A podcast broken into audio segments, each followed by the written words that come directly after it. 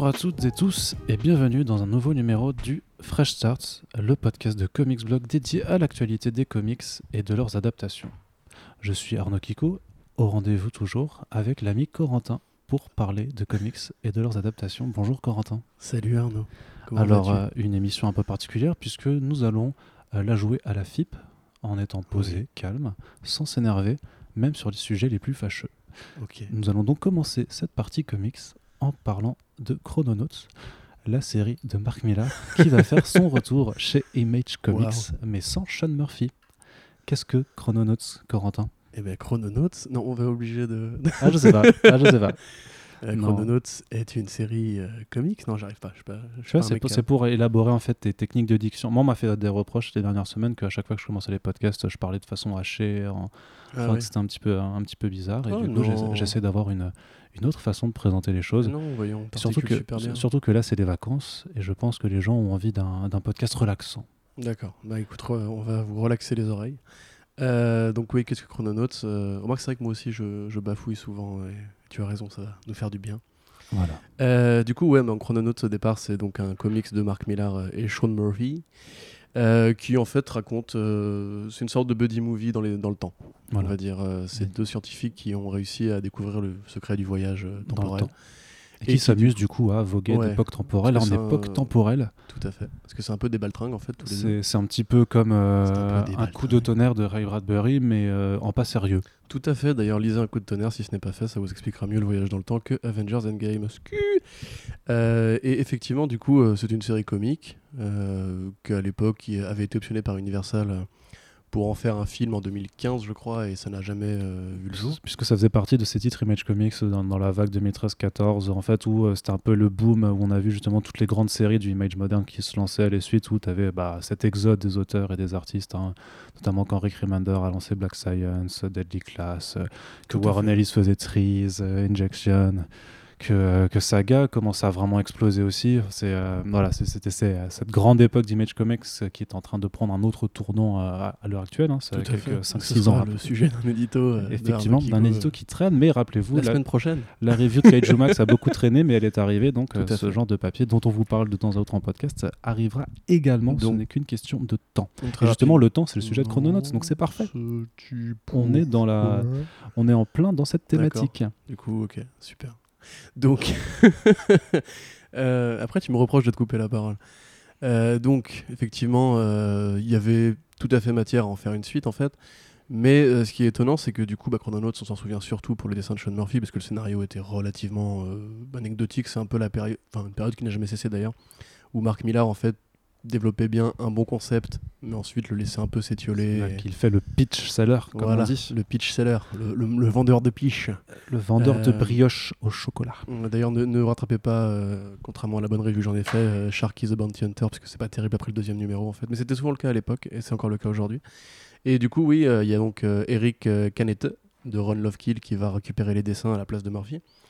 Euh, alors moi, personnellement, je me pose la question de euh, ce que ça signifierait éventuellement pour le fameux projet de film ou de série télé, hein, parce qu'il y a carrément matière à en faire une série en six épisodes. euh, J'ai envie de dire que Legends of Tomorrow fait déjà un peu oui, du, du D'ailleurs, en c'est fait. exactement, hein. c'est exactement pareil. L'esthétique de Legend of Tomorrow, c'est du Sean Murphy. Tu vois, on peut, on peut, on peut se le dire. Mais euh, du coup, ouais, ça, C'est un peu moins quand même. ouais, un peu moins. Un peu moins quand même. Les vaisseaux sont moins travaillés, ils, ont moins, ils ont moins de la gueule. C'est ça. Euh, mais tu vois, c'est tout petit comme, comme différence. Mais du coup, ouais, du coup, ouais, euh, je pense que, enfin, je le, je le vois comme un signe. Je spécule à mort, mais je le vois Mm. comme un signe qu'en fait le projet, parce que c'est rare comme il fasse comme ça des suites à ses œuvres passées en général. Oui, surtout que ça fait quand même, euh. Ça fait quelques années qu'on en a plus entendu parler. Oui, oui, euh, oui. Et il n'y avait jamais eu de discussion, de teasing en disant ouais, Ouais. si, si, il va y avoir une suite, on va le refaire. C'est ça, il a jamais dit euh, c'est un projet qui me tient à cœur, je veux le développer ou quoi. Et en plus, le, le- le concept est vachement artificiel, puisqu'il dit en gros, euh, avant ils ont voyagé dans le passé, et là ils ils vont essayer de voyager dans le futur, mais euh, vu que la Terre Apocalypse compagnie, on sait même pas s'il y a un futur en fait. Du coup, pourquoi pas, c'est toujours sympathique de voir que justement Millard peut revenir sur ses histoires passées. Moi j'attendrais par exemple une suite à, à Nemesis euh, qui serait mieux, parce que c'est pas, très bien, mais. Euh, du coup, voilà, euh, à voir si effectivement, maintenant que Universal a récupéré lors des Miller, ça pourrait, parce que c'est typiquement leur esprit à eux, tu vois, ce côté un peu loufoque, parodique, James Streetien euh, dans l'approche. Moi, je serais pas contre, tu vois, un, un Lord des Miller sur Chrononauts, le film, euh, même si ça a peu de chances d'arriver. Mais du coup, tu es plus intéressé en fait par la perspective de ce retour en comics parce que ça, sous- ça pourrait Oui. sous-entendre une adaptation plus que par le comics en lui-même. Tout à fait, mais je suis pas un grand fan de Chrononauts, moi, le comics. Euh, c'est l'époque où j'ai commencé à décrocher un peu avec Mark Millar, et après, il m'a récupéré avec Jupiter's Legacy, et depuis, il ne cesse de me reperdre sur ses différents projets. Euh, encore que Space Bandits 1, ça va, c'est pas trop dégueu. Euh, du coup, oui, non, enfin, sans, sans plus, j'ai envie de dire, mais peut-être as-tu un avis différent à, à opposer? Eh bien non, bien entendu, puisque c'est cool. euh, c'est la formule classique de ces podcasts. Je présente un sujet, tu donnes ton avis dessus, et je ne donne pas le mien, puisque je n'arrive toujours pas à m'exprimer pour le moment. Mais ça reviendra aussi un jour, c'est comme avec Kaiju Max, je vous le dis, c'est juste une question de temps. Oui. Autre sujet du coup, hein, puisque là c'était donc juste une, une des petites annonces hein, d'Image Comics euh, qu'on a eu euh, dans ces, ces dernières semaines, qui depuis la SDCC, il faut qu'on se le dise hein, clairement, euh, était plutôt calme, puisque notre programme n'est pas non plus ultra chargé, alors que euh, ça fait presque trois semaines, euh, disons qu'on n'a pas fait un podcast d'actualité. Tu voulais dire quelque chose? Ouais, mais euh, tu parlais justement de, du, comment dirais-je, du côté un peu plan-plan d'Image Comics en ce moment et de l'annulation de plein de séries euh, Non, importantes. c'est pas de l'annulation, c'est des fins. Mais même, il n'y a, pas eu d'Image Expo en fait cette année. Non, Donc tu vois, on, on pas... perd aussi un peu le côté. Enfin, pas euh, encore, je le sais. côté E3 de, de Image où ils vont annoncer tous leurs gros projets, faire des trucs un peu phares, etc. Là, je, je pense que ça rajoute un petit peu au côté justement, c'est un peu mou, c'est un Faut peu. que- faut- faut- faut- faudrait revoir la chose, mais c'est vrai qu'en plus, l'année dernière ou il y a deux ans, en fait, ils fêtaient leurs 25 ans d'existence, donc c'est vrai qu'ils avaient fait les choses en grande pompe. Là, peut-être que c'est juste une année un petit peu plus calme euh, après avoir fait des Image Expo, mais c'est vrai que cette année, genre, il me semblait qu'elle arrivait au printemps ou pendant ou juste avant la SDCC, donc c'est un petit peu particulier qu'on n'ait Mhm. pas eu plus d'annonces euh, là-dessus. Je crois, je crois que c'était en 92 Image, donc ça doit être il y a deux ans. Ouais, mais- c'était en... Oui, oui, parce que c'était à la fin de l'année 2017, on avait fait le dossier, les 25, euh, 25 comics Image à lire euh, pour, Tout à fait. pour, pour la chose. Relisez-le, il y a plein de trucs bien que vous avez Effectivement. Il y, y a des nouvelles séries qui ont, qui ont démarré, qui sont très très bien. Par exemple, je peux vous citer là de mémoire euh, Thumbed, euh, le nouveau Sean Lewis et Hayden Sherman, donc euh, le duo qui a fait euh, The Fuse. Non, si, franchement, c'est cool. Ah, T'as t'as lu? J'ai lu le 1, ouais. Et t'as pas aimé? Euh, bon, non.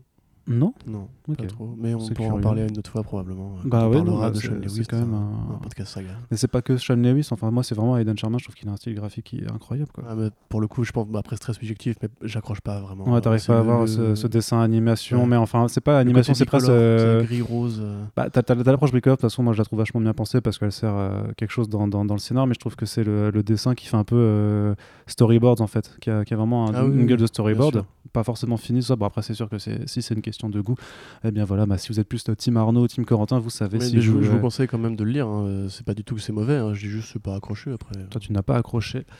Mais on vous en reparlera effectivement prochainement à l'audio ou sur le papier. On fait un petit point sur des conventions qui arrivent, hein, puisque là, l'été, tout le monde se repose. Vous êtes peut-être en train de nous écouter à la plage, à la montagne, ou euh, bien tranquillement dans votre canapé en train de vous faire une bonne rebier euh, et en fumant un spliff, ce qui, ce qui est très très bien aussi. Et donc, du coup, il faut quand même se dire que bah, la rentrée, c'est la saison des, conventions qui va reprendre. Et euh, comme toujours, enfin, comme c'est le cas depuis, depuis quelques années maintenant, en septembre, on démarre du côté de Lyon. Alors, il faut savoir que euh, la Lyon Comic Con cette année euh, fait une pause vraiment dans l'intitulé lui-même du, salon. hein. C'est-à-dire qu'il y aura une partie comics en fait qui sera présente au salon à TGS Lyon, donc qui est organisé par TGS Événements qui s'occupe donc bah, du, Toulouse Game Show qui a lieu en décembre. Et euh, cette année, en fait, euh, bah, notre bon euh, Romu, aka Apteis, que vous disiez de temps à autre sur, sur Comics Blog, encore surtout pour vous parler de Tortue Ninja, s'occupera donc d'un pôle comics qui a commencé à annoncer ses, ses invités. Alors, euh, trois premiers invités qui, euh, qui, qui ont été annoncés. Donc, d'une part, on a Elsa Chartier. Est-ce qu'il faut encore présenter Elsa Chartier, euh, Corentin? Bah, succinctement, Oui. euh, The Infinite Loop, euh, une, une dessinatrice française qui travaille régulièrement avec Pierre Collinet, une des voix de la francophonie aux États-Unis, très talentueuse, un dessin un peu à la Darwin Cook, voilà, on aime bien. C'est ça, qui a notamment qui est en train de faire un nouveau projet avec Matt Fraction qui s'appelle November. Alors qui, Mhm. qui ne sortira pas fait, en ouais. novembre. Du coup, Trilogie euh, de romans graphiques euh, dont on ne sait rien. pour dont on ne sait rien pour le moment. On a vu quelques premières planches et euh, bah, justement, si, si on peut être sur place, ce sera l'occasion d'aller lui poser quelques questions sur ce projet. Donc, en plus d'Elsa Chartier, il y aura également Fernando Danilo, donc artiste. alors, je sais plus s'il est espagnol ou italien. J'ai pas envie de dire de conneries parce que bah, après, moi, je suis italien, donc je peux au pire. C'est Denigno ou Del Nino Danilo. Danigno. Ouais, mais je l'avais mis dans l'article en plus. euh, J'apprécie parce Si. qu'à chaque fois je, Ouais. je, je confonds. Bref, qui a fait Smart Girl récemment, donc c'est un, un graphic novel en, en creator own qui est sorti chez euh, les éditions Réflexion, qui avait bossé sur du Suicide Squad à l'époque où c'était Ad- Adam Glass qui le faisait au début des New 52. Donc voilà, qui a un dessin, je dirais plutôt mainstream, dans, enfin dans la vague mainstream, euh, pas, pas, pas dégueulasse euh, pour ma, enfin à, à mon Oui, sens. oui, non. Et Gary Erskine également, donc là, artiste qui nous vient de Grande-Bretagne, si je ne m'abuse, euh, que Corentin ne, dont Corentin ne connaît visiblement pas le travail puisqu'il est en train de rechercher. J'avais Euh, noté Trevor Ersine, moi. Non, Trevor Erskine, euh, il est. C'est parce que je suis sur une news du TGS 2018. Oui, mais là c'est à. Lyon, donc c'est encore, ouais, tout à c'est fait. encore Non, mais diffé- je- voilà. différent. Du coup, je te laisse prendre le capitanat de ce podcast. Oui, ah, bah, pas de souci, c'est ce que j'ai l'habitude de faire. C'est bien pour ça que c'est moi qui hoste ces podcasts. Donc voilà, donc euh, Gary Erskine, donc euh, c'était c'est bien ce qu'il est. Il vient de Grande-Bretagne, plus particulièrement d'Écosse. Et euh, en fait, il a bossé notamment. euh, bah, c'est quelqu'un qui, qui a, qui a du bagage dans l'industrie. hein. Il a bossé notamment à l'époque sur The Authority ou Hellblazer, donc euh, ça commence à dater. Donc c'est-à-dire que c'est pas, c'est pas un petit jeune qui débute. Ah, je connais alors. Et en fait, il travaille également en fait pas mal dans des industries autres que celles du pur comics, puisqu'il bosse de- notamment dans, dans le jeu vidéo. Et là, en ce moment, il est sur un projet en créateur également. Je crois que c'est même c'est financé sur son propre site. C'est un truc qui s'appelle Roller Girls.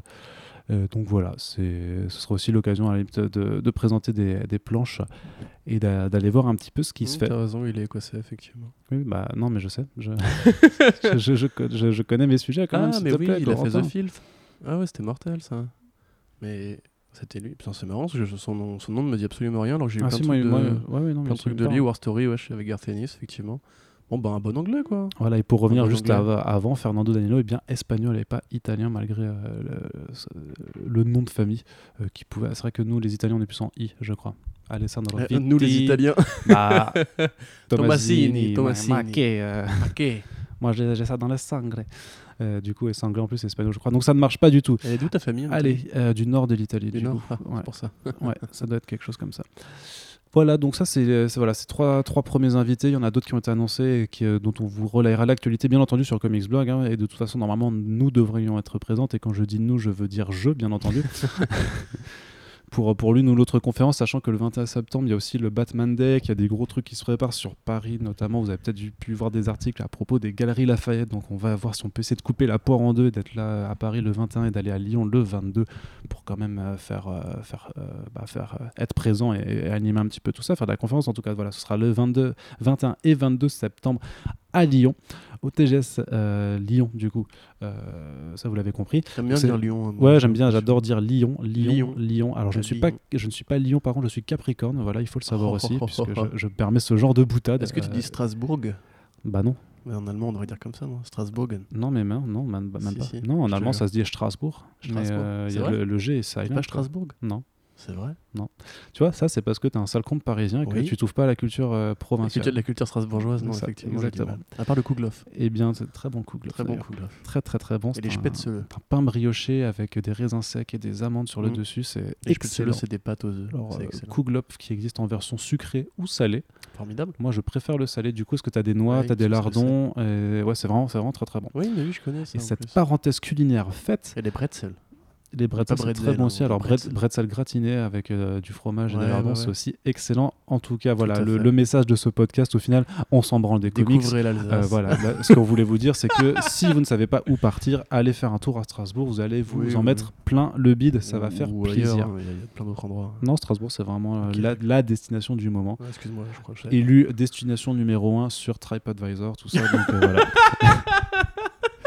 Et si on y croit. Oui, bien sûr. Sans transition aucune, puisqu'on parlait de convention, c'est aussi le, le- le moment de faire le point bah, sur la Comic Con Comic Paris Paris. euh, 2019, qui a aussi fait euh, quelques très belles annonces euh, récemment. Et c'est notamment à Panini qui nous régale, puisqu'ils vont faire venir Giuseppe Caboncoli, que vous connaissez sûrement parce que bah, c'était l'artiste sur le titre Dark Vador de, euh, de Charles Soule. Euh, même chez DC, il a fait un petit peu, il avait fait Batman Europa avec Jim Lee, je sais pas Tout si tu te rappelles. bien sûr, c'était très beau. Et il a, il a également bossé sur, sur Spider-Man. Donc voilà, c'est alors bon, c'est pas l'artiste le plus rare euh, qu'on ait en France parce qu'il vient régulièrement, vu que bah justement, bah, vu, vu vu qu'il bosse, euh, lui, il est, bah, tu vois, Camoncoli. Quand c'est en Camoncoli. I, Eh c'est oui. un italien. C'est c'est facile, c'est le mémo technique. Et, euh, et qu'est-ce que je veux dire? Oui, donc euh, on, on l'a déjà vu quelques fois, puisque vu qu'il est très prolifique chez Marvel, vu qu'il est, bah, il habite pas si loin que ça, ça, Panini peut, Mhm. peut le ramener euh, facilement. Mais c'est toujours un plaisir euh, d'aller à sa rencontre, puisque ce sera l'occasion bah, d'aller lui parler pour ceux qui découvrent son travail, de voir s'il peut faire quelques sketchs ou euh, commissions. Mais la grosse annonce, celle qui régale vraiment, là celle là. qui, euh, celle qui impose le respect quand même et euh, qui fait vraiment plaisir de voir que là, euh, bah, cette année, euh, Panini joue bien le jeu avec les invités. Bah, c'est qui? C'est Jim Star. C'est. Jim Motherfucking Starlin. Oh quoi. là là là là. Là, légende. Formidable. Non, mais c'est ouf parce qu'on va avoir une édition. On a Ah Roy oui, Thomas à côté et Jim Starlin de l'autre en termes de, de bulldozer de, de l'histoire des comics Marvel, notamment. C'est incroyable. Donc, Jim Starlin, scénariste de renom. Euh, alors, créateur, co-créateur de Thanos? Non. Créateur de Créateur- Thanos. oui, créateur de Thanos, hein. Inspiré par Darkseid de Jack Kirby. euh, Voilà, à qui, euh, Kirby à qui l'on doit les plus grandes sagas cosmiques de Marvel, Infinity War, Infinity Gauntlet, qui continue hein, toujours. euh, donc, enfin, il a fait d'ailleurs, il a, j'ai envie de dire qu'il y a tout un Starlin verse euh, Oui. dédié à Thanos de- en plus. et qui euh, continue, hein, puisqu'il est, il est toujours avec euh, Ron Lim notamment en train de faire des, des graphic novels maintenant, Qui euh, sont complètement nazes. Qui sont Alors c'est pas ce que j'aurais dit forcément, D'accord. mais, euh, mais non là on est, faut, faut- faut essayer de vendre un peu la chose. j'adore, euh, j'adore Jim Starlin. Sans... Mais il n'y avait pas besoin. hein. Tu dis créateur de Thanos, les gens ils vont se pointer en masse avec leur Blu-ray d'Endgame à faire signer. Ouais, c'est un petit Mais, peu euh, dommage. Il faudrait plutôt qu'il se pointe avec euh, des Infinity War ou des Infinity Gauntlet, qui sont quand même des récits d'excellence. À noter d'ailleurs que vous avez un podcast Comics Blog euh, d'il y a très longtemps sur le, le cosmique et ça explique très bien euh, tous les apports très importants de Jim Starlin euh, depuis chez Marvel, chez DC, Dreadstar, tout ça. Euh, que dire, oui, c'est énorme en fait d'avoir effectivement Roy Thomas, Rick Remender, tout ça, les, enfin, les modernes. Mais Jim Starlin et Roy Thomas dans la même pièce, enfin dans la même pièce, dans le même euh, hall, euh, c'est quand même assez, assez huge. Du coup, je vous conseillerais de prendre vos billets vite, vite. Que dire C'est effectivement, oui, il y a plein. Enfin, résumer toutes les carrières de, de Jim Starlin, c'est vraiment énorme. Euh, on sent aussi que Panini, du coup, fait un bon move l'année où justement il y a eu Endgame. euh, Ah bah là, clairement, populaire euh, que jamais. Au terme, au terme de- d'effectivement d'Infinity War et de, et de Endgame, c'est euh, effectivement très très très bien joué. Tout à fait. Mais moi, j'aime bien aussi Jim Starlin parce qu'il a écrit Batman the Cult. Oui, qui est Et- excellent aussi. euh, c'est incroyable ce récit. Il a fait hein. du très bon Batman. Mm, c'est mm, lui qui a euh, notoirement tué euh, Robin Oui, Jason Todd. dans Death in Enfin, Family. et les lecteurs, évidemment. Mais ouais, c'est vraiment un mec qui a une carrière énorme. Et pour ceux qui, justement, s'intéressent au cosmique euh, comme ça, bah, dites-vous que sans lui, pas d'Admet et Lanning, pas de pas de Avengers Endgame, encore une fois.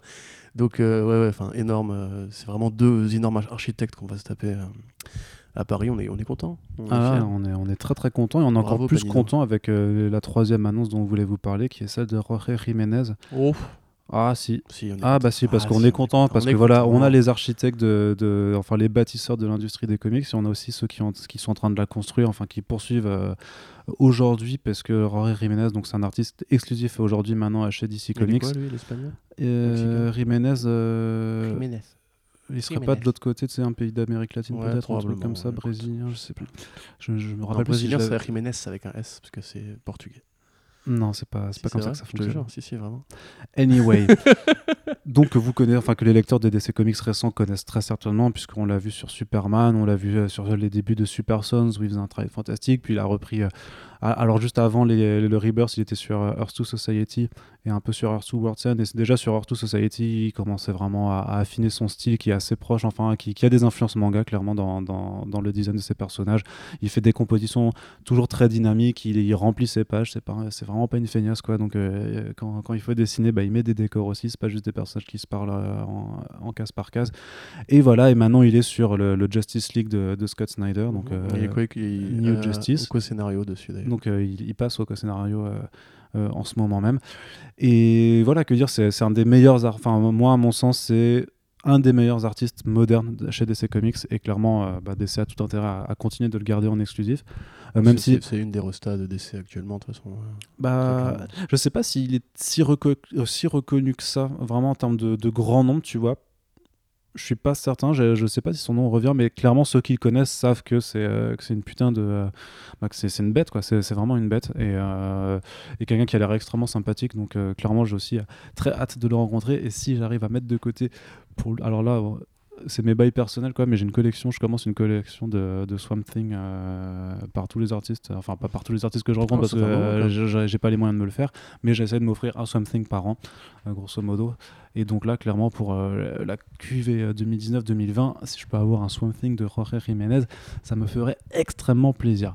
Donc voilà, c'est euh, donc voilà. En septembre, vous pouvez passer à Lyon, puis en octobre faire la teuf à Paris. Vous aurez pas mal de gens à rencontrer, des artistes qui, à qui discuter, à leur demander des dessins. Voilà, on est en train de se faire plaisir et on a hâte de voir ce que les prochains mois d'après nous réservent en termes de convention. On continue avec les news comics puisqu'on n'a pas terminé de parler de BD, Euh, ces trucs-là qui sont imprimés sur du papier Papier. que personne n'a le temps de lire de toute façon parce qu'il y a la dernière série Netflix à la mode qu'il faut d'abord regarder parce que sinon bah, tu n'auras pas de sujet de conversation dans les soirées puisque bien entendu quand tu vas dans une soirée tout le monde te dit Euh, est-ce que tu as maté Stranger Things? C'est pas est-ce que tu as lu euh, le dernier numéro de Justice League de Scott Snyder? Faites, le test vous allez voir c'est impayable. Dans un bar, tu vas aborder une meuf, tu lui dis Dis donc, t'as lu le nouveau numéro de Justice League par Jiménez Quesada Ça change je, vais mettre ça dans, ma bio euh, sur les applications. On verra si ça, ça permet d'avoir des likes. Je ne pense pas. Du coup, c'est vrai, c'est un sujet dont, je voulais parler déjà la dernière fois. J'avais complètement zappé parce que c'est arrivé entre le, c'était arrivé entre le dernier Fresh Charts et le podcast spécial SDCC. Vu qu'entre temps, bah, DC n'a pas fait d'annonce à SDCC, on avait oublié de le mentionner. C'est euh, leur annonce d'une collection de one shots euh, qui s'appelle Tales from the Dark Multiverse. Je le dis avec un accent très français pour bien articuler.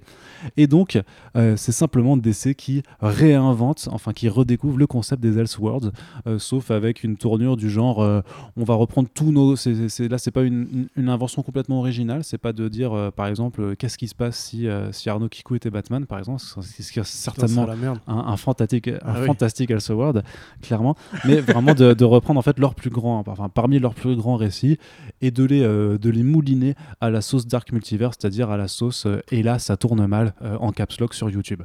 Et euh, que dire, que dire? Eh bien, quels sont les récits qui ont été annoncés, Corentin, toi qui es sur la news, euh, pour essayer de rattraper ton retard, puisque tu, n'avais, tu étais passé à côté de cette annonce grandiloquente de Ouais, DC mais je Comics, fais ça hein. très volontairement aussi. hein, mais, euh, donc, du coup, il y aurait. Est-ce que tu peux parler avec un peu plus d'entrain Oh, aussi maintenant? donc, ça a l'air formidable. D'un côté, Scott Snyder, il Non, va c'est écrire. pas ça, c'est pas ça. C'est est-ce que tu peux parler Ah, juste sans.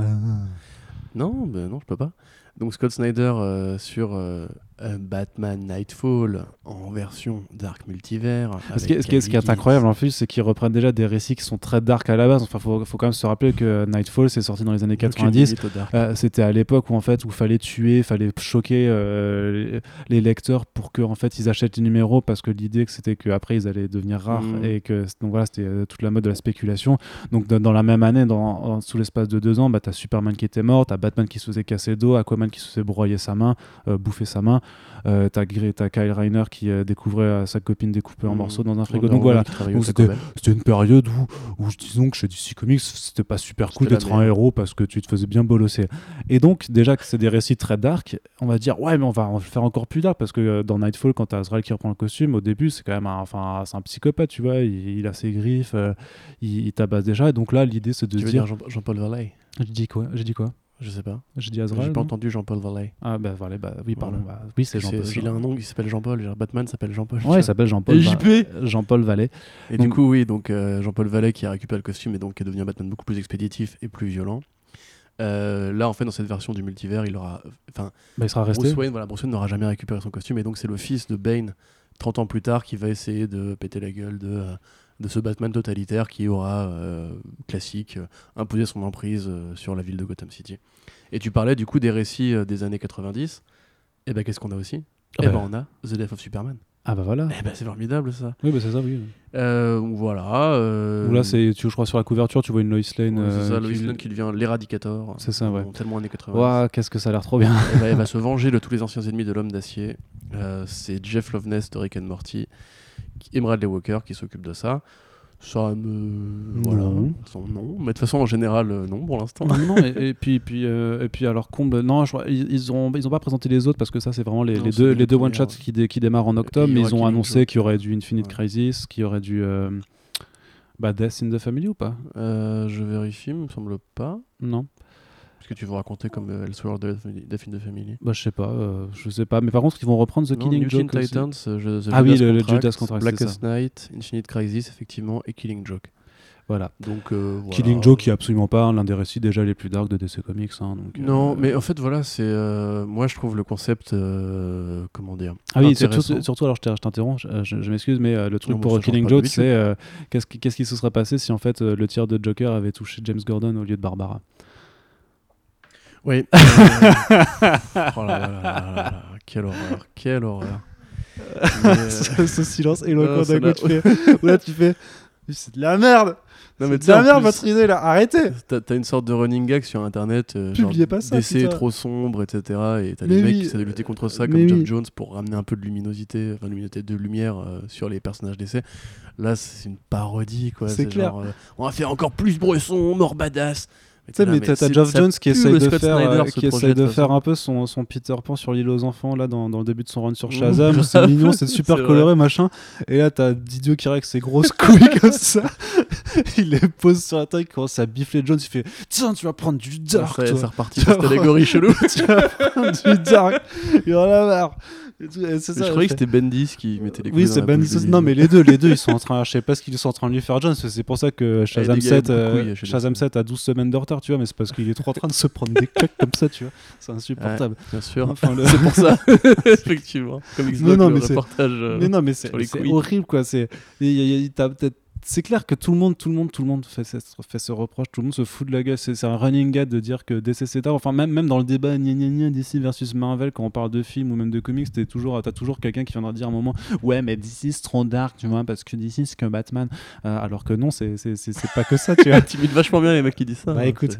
Et, et c'est vrai que déjà dans les New 52, bon, j'ai l'impression que c'est les New 52 all over again quoi. T'avais, Ouais, déjà dans les New 52, t'avais les, 90 all over les, again. les quatre, les quatre, les quatre séries Batman où t'avais plein de séries qui prenaient ce penchant ultra, ultra dark. Batgirl c'était, c'était, vraiment symptomatique et Gail Simon a témoigné là-dessus où vraiment on lui demandait de faire, faire du bresson. Et pour une fois que c'était fini, que Rebirth a mené vraiment un, sentiment d'unité, un sentiment un peu de. Enfin, bah, oui, mais Metal. Metal c'est post Ah, quand même. hein. oui, non, mais oui, non, mais voilà, euh, mais je faisais le déroulé, quoi. Je disais Mhm. que que ça, mais en fait, tu vois vraiment qu'effectivement, depuis, depuis Metal, en fait, on continue de, voilà, alors on, Parce que Scott Snyder. mais parce que. Scott Snyder, mais parce que ça, quelque part, ça marche aussi. Metal, c'est tellement bien vendu aux États-Unis que moi, je- je- j'en- j'entends très bien la, la voix du pognon comme ça qui fait, Hmm, on va continuer le Dark Ouais, Multiverse. mais enfin, à un moment donné. Non mais c'est- euh, c'est symptomatique quoi. On fait, on fait métal. On dit bon bah en fait on va faire une mini-série de Batman Who Left. Bon bah en fait euh, il y aura une série Batman Superman juste après qui en fait prend racine parce que le Batman Who Left est en train de contaminer les autres euh, héros de l'univers DC. Non mais en fait ça c'est pris dans une trame de plus grand ensemble qui s'appelle le Year of the Villain parce qu'en fait on va refaire Forever Evil et mettre tous les vilains au super-rang parce que euh, dark tu vois. mais c'est un truc de ça. ouf. quoi, C'est- après, un je dis pas, cycle hein. perpétuel. Ça, euh. ça- ça- ça va peut-être amener quelques bons numéros je sais pas quoi Oui, mais il y aura toujours des bons numéros. Mais euh. la trame d'ensemble, dans, dans- dans- juste dans, dans- on va dire dans l'orientation générale de DC en ce moment, tu fais mais qu'est-ce que vous branlez les gars? Enfin, moi, je pense qu'il parle à un public euh, de fans durs, très adolescents euh, dans, dans l'approche. Mais quoi, oui, mais les, oui, mais bah oui, mais enfin personne n'a envie de lire The Killing Bah, Joke avec James Gordon. qui Metal, se fait ça a bien marché. truc, hein, pourtant, Oui, mais Metal, c'est un récit original, on va dire, où c'était. Tu vois, enfin, moi, je, Ouais, ouais, moi, j'adore les Elseworlds en plus. Mais de les foutre sous la bannière du Dark Multiverse, ça fait vraiment, c'est du branding Je veux dire, euh, quand de gosse, tu te vois. il y a quelques années, il y avait Multiversity, tous les récits n'étaient pas sombres, tous les récits n'étaient pas. euh, on va prendre telle histoire qui est déjà un peu noire et on va la rendre encore plus cruelle et méchante et compagnie. T'es là, non, bah non, tu peux aussi faire des récits sur le multivers qui soient sympas, qui soient cool, je sais pas. Enfin, comme Moi, tu dis, moi, genre j'aimerais bien Shazam, un Elseworlds où, euh, je sais pas, où c'est l'univers DC, c'est une comédie, rom- c'est une rom-com. Mais vois. voilà, ce serait marrant, ou une sitcom, j'en sais rien. Ouais, y, y il y a mille choses à faire avec ça les, dans les répertoires. Tu fais, je sais pas, un Batman aventurier à la Indiana Jones, tu peux faire plein de trucs. Euh, pourquoi forcément, le, genre le fils de Bane qui a pété la gueule de Jean-Paul Vallet Mais ça fait rêver qui ça Enfin, Bah, les fans de barbecue, tu vois, je sais pas. si, je, je pense que ça fait rêver les fans de, de Bane, de Conquest euh, et de, de Chuck Dixon. euh, et de tout- tout- Ouais, et encore, non, parce que. Bane Conquest, c'est nul, hein, franchement. Oui, c'est ce que je te dis. Ouais. C'est ce hein. que je te dis, ça fait rêver ces gens-là. Non, mais ouais, du coup, bah, c'est pas pour taper sur DC parce qu'il y a plein de trucs bien qui se font chez DC aussi, mais Ah oui, franchement, euh, il y, a- il y a vraiment mieux à Bah, faire. franchement, le, du coup, le Wonder Comics de, de Bendis, justement, c'est à l'opposé du truc. Young Justice, c'est ultra fun. Naomi, Voilà. c'est mortel. Euh, j'ai pas encore. Mais euh, Bendis, voilà un mec qui arrive à bien doser le côté un peu polar bresson et le côté humour, Ouais. dialogue léger, etc. Enfin, C'est ça, Wonder Twin, c'est plutôt sympa aussi. Puis à côté, bah, il euh, s'approche pas du tout de ces projets-là, lui. hein, Ah non, euh, clairement. Bah non, lui, il fait ça d'un euh, non, côté, non, savoir. Et Event Leviathan de l'eau, d'ailleurs, qui est ce qui est vachement bizarre parce que tu as l'impression qu'avec Heroes of Villain et Event Leviathan, tu as un peu quand même des thématiques euh, très, euh, très similaires. À dire que voilà, c'est des, des grosses, gros groupuscules de gros méchants qui prennent le contrôle sur tout. Et tu te dis, bah les gars, d'un côté, tu as, Leviathan qui est en train de foutre le bordel. D'un autre côté, avec le Heroes of Villain, tu as Lex Luthor qui est en train aussi de mettre la pagaille partout. Et l'autre côté, Doomsday Clock. Ouais, c'est ça. Et de l'autre côté, et de l'autre côté, t'as. t'as- De l'autre côté, t'as Dr Manhattan qui essaie de nous faire croire que c'est lui qui a tout façonné Je suis l'univers. là, les gars, c'est Ah, moi, c'est moi le grand méchant. C'est moi qui ai fait tout l'univers d'essai. Non, mais casse-toi, Et là, t'as et là, t'as Dan Didio qui arrive en face de Dr Manhattan et il commence à lui mettre ses couilles sur et c'est reparti. Enfin bref. Ah, J'ai une image horrible en tête. Ouais, non, bah, bah, Je crois que c'est une belle métaphore de la relation entre DC et Alan Moore, Dan Didio qui se fait sucer les couilles par Dr Manhattan. Ouais, ouais, effectivement, on, est sur ce genre de bail. Vous nous excuserez bien entendu cette vulgarité, mais Oui. c'est l'été, hein, c'est l'été. Et on a complètement abandonné le côté on euh, se lâche. flip, du coup. euh. On est ah bah là pour le coup non on est plutôt euh, radio libre sur, euh, avec Diffoul c'est Skyrock, euh, sur Skyrock hein, clairement. Euh, du coup euh, qu'est-ce que je voulais dire? Oui on continue du coup toujours du côté de DC alors ça c'est une petite parenthèse pour dire que euh, c'est dommage mais euh, le titre Wildcat s'est annulé. C'est c'est ballot. hein. non en vrai Oui. c'est en vrai c'est dommage. En, en vrai c'est dommage pourquoi c'est Ah bah, dommage je, je- Parce t'as- que- t'as- l'air dégoûté d'ailleurs là. hein. bah un petit peu parce que moi j'aime beaucoup ce qu'a fait Warren Ellis sur The Wildstorm. J'aime beaucoup moins ce que ça, ce qu'a fait Brian Edward Hill euh, avec euh, le, le- le spin-off qui était Michael Cray. Oh, Autant que, terrible, enfin, bah, l'histoire était pas trop dégueulasse parce que vraiment tu voyais Michael Cray du coup qui était dans, dans cet univers vraiment donc euh, Wildstorm vraiment c'est relancé par DC, c'est deux titres pour l'instant Euh, et c'était vraiment une continuité séparée en fait. Et ce qui était amusant dans, dans Michael Cray, c'est que euh, il s'amusait en fait, c'était Michael Cray qui était engagé en gros pour aller buter euh, les versions euh, de Aquaman, Wonder Woman de, de cette réalité qui sont des, des, des tarés, c'est un peu à la The Boys presque limite en fait dans, dans la façon dont ils étaient pervertis. Sauf que c'était dessiné, alors j'ai pas, je me rappelle même plus du nom du dessinateur, mais ce type là, no offense, ne lui donnait plus jamais de travail parce que c'était abominable. J'ai- j'ai- je comprends pas qu'on euh, ait, pu, euh, qu'on ait pu laisser ce type faire une maxi-série de 12 numéros alors qu'il y a des gens beaucoup plus talentueux qui ont, qui ont, bah, qui ont pas forcément le taf. Et j'aurais envie de faire une blague par rapport au handicap et au 6% dans les entreprises et tout ça, dans les, ce genre de choses, parce que vraiment, c'est ce que moi, ça m'inspirait. quoi. Le type savait pas dessiner. quoi. Donc vous m'excuserez ce, ce trait d'humour noir, mais vraiment, c'était abominable. Donc moi, j'étais Ils font par leur contre, part du boulot, ils ont, Oui, ils ont leur quota d'handicapés. Oui, bah, c'est pour ça. Oui, non, c'est juste pour ça le truc. Ok, dans, ce cas, ça justifie. Mais James sinon. Fort. euh. Non, mais alors, ça. ça, ça, par contre, c'est bâtard. Mais, mais du coup, qu'est-ce que je voulais non, dire Au contraire, c'est un surdoué, il a Asperger. Des fois, il est brillant, mais sur, sur certains trucs. Tu Putain, on va se faire call out sur reste Twitter, temps, mon gars, là. On, va, on va se faire call out sur Twitter, tu Oui, vas pas comprendre ce qui nous arrive. J'ai travaillé avec des, des gens atteints de. Ah, mais, ça, troubles mais ça, ça marche plus l'argumentation. Je peux pas. Je, ouais, je suis- J'ai un je meilleur pote qui. euh, Je me moque pas des handicapés, j'ai mon meilleur pote qui est ouais, handicapé. bien sûr, on s'excuse. Après, c'est vrai que moi, je peux, fatigue, moi, je peux me moquer des handicapés. Mon meilleur pote, c'est Corentin, donc voilà. Oh là là. On est, on est, non, mais voilà. Pour en revenir sur Caris. Wildcats, moi ça, ça m'enthousiasmait de voir revenir le titre revenir parce que c'était de nouveau Warren Ellis à l'écriture. Donc quand même, si ça a le niveau de The Wildstorm, c'est plutôt cool. Que ça découlait d'ailleurs directement de ce titre une nouvelle fois. Et que tu avais Ramon Villalobos au dessin qui, est le, euh, qui était le dessinateur qui était juste avant sur Bordertown, la série qui s'est fait annuler parce que son, euh, bah, son auteur était un violeur. Et, euh, et du coup, j'ai un peu de peine en fait pour Villalobos parce que bah, du coup, il, est encore sur, il est encore sur un titre qui est en train de se faire annuler. Alors Villalobos et Jimmy ont dit non, mais on a loupé des deadlines, c'est, ça va être euh, repoussé à plus tard. Sachant que, DC a annulé les commandes des trois premiers numéros, que le premier devait arriver là, ce mois-ci, au mois d'août.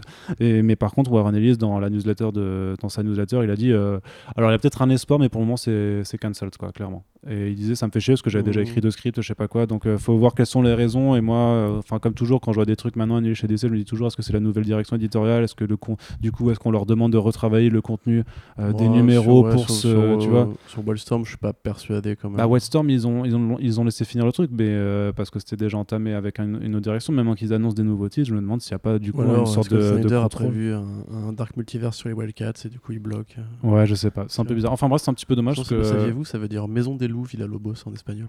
Oui. Incroyable. Hein. Mais voilà, même j'ai retrouvé même Villa Lobos, il était sur une série euh, Nighthawk euh, chez. Marvel de David F. Walker euh, il y a quelques années qui s'était aussi fait annuler. Donc en fait, le mec est, est maudit quoi. Il, tout- toutes les séries sur lesquelles il commence à bosser se, se retrouvent annulées. Désolé, Maison Donc euh, une petite pensée pour toi, Ramon, et on espère que quand même le titre, sorti- le sortira quand même, puisque malgré tout, bah, cette petite relance de Wildstorm, c'est plutôt sympathique. Et Oh, espérons. Est-ce que t'es convaincu par ta phrase quand même? Ah, The Wildstorm, c'est mortel. The Wildstorm, c'est mortel, c'est une série. mortel. C'est- Bah, il en y a même pas une relance de Wildstorm, euh, c'est Bah, une série. Mais c'est une relance, c'est une relance, parce que c'est une relance.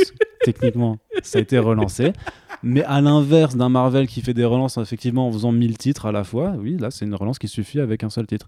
Et euh, je suis désolé, alors c'est. euh, je sais plus comment il s'appelle l'artiste de The Wildstorm là d'un coup. Il était Ah sur- oui, oui. euh, Il avait fait le truc avec Gail Simon aussi. Tout à fait, euh, The Clean Room, putain. Clean euh, Room. Ah, j'adore ce mec en plus. Je- Walter, quelque chose, je sais pas, tu vas retrouver le truc. Ouais. Et, je vais euh, trouver le truc. et je vais meubler en vous racontant du coup ma soirée euh, de vendredi dernier. Bah. Alors, qu'est-ce que j'ai fait Qu'est-ce que fait Alors, Vendredi, mais c'était Dacrémaillère. Bah voilà, c'est pour ça. Vas-y, raconte-moi. Alors, J'ai trop envie de Comment ça a raconter. fini Incroyable. Bah en boîte. euh, Avec des femmes inconnues Première fois que je vais dans un club parisien. euh, donc. euh, C'est vrai Ouais. Mais non, Bah si. tu rigoles. Ils m'ont laissé rentrer en plus. Ouais, alors en plus, si vous avez vu comment il était fringué, c'était un délire. Ouais. Bon, bah écoute, je trouve pas la news, euh, la news avec le nom, le nom de l'artiste, malheureusement. C'est pas grave, c'est pas grave. On va du coup poursuivre avec la prochaine news comics puisque on s'intéresse à Black Widow. Mais à Black Widow en comics, vous n'êtes pas sans savoir qu'un film euh, est censé arriver euh, très prochainement. John Et- Davis Hunt. Voilà, John Davis, voilà, John Davison, Voilà, pardon. un copycat de Frank, de Frank Whiteley. Ouais, un petit peu, un peu Frank. Whiteley. Donc euh, là, tu prends Frank Whiteley, John Davis Hunt et. Et Raymond Maison des Loups. Non, pas. Bah, un petit peu aussi. C'est vrai qu'il a aussi ce trait un peu pointillé, détaillé comme ça.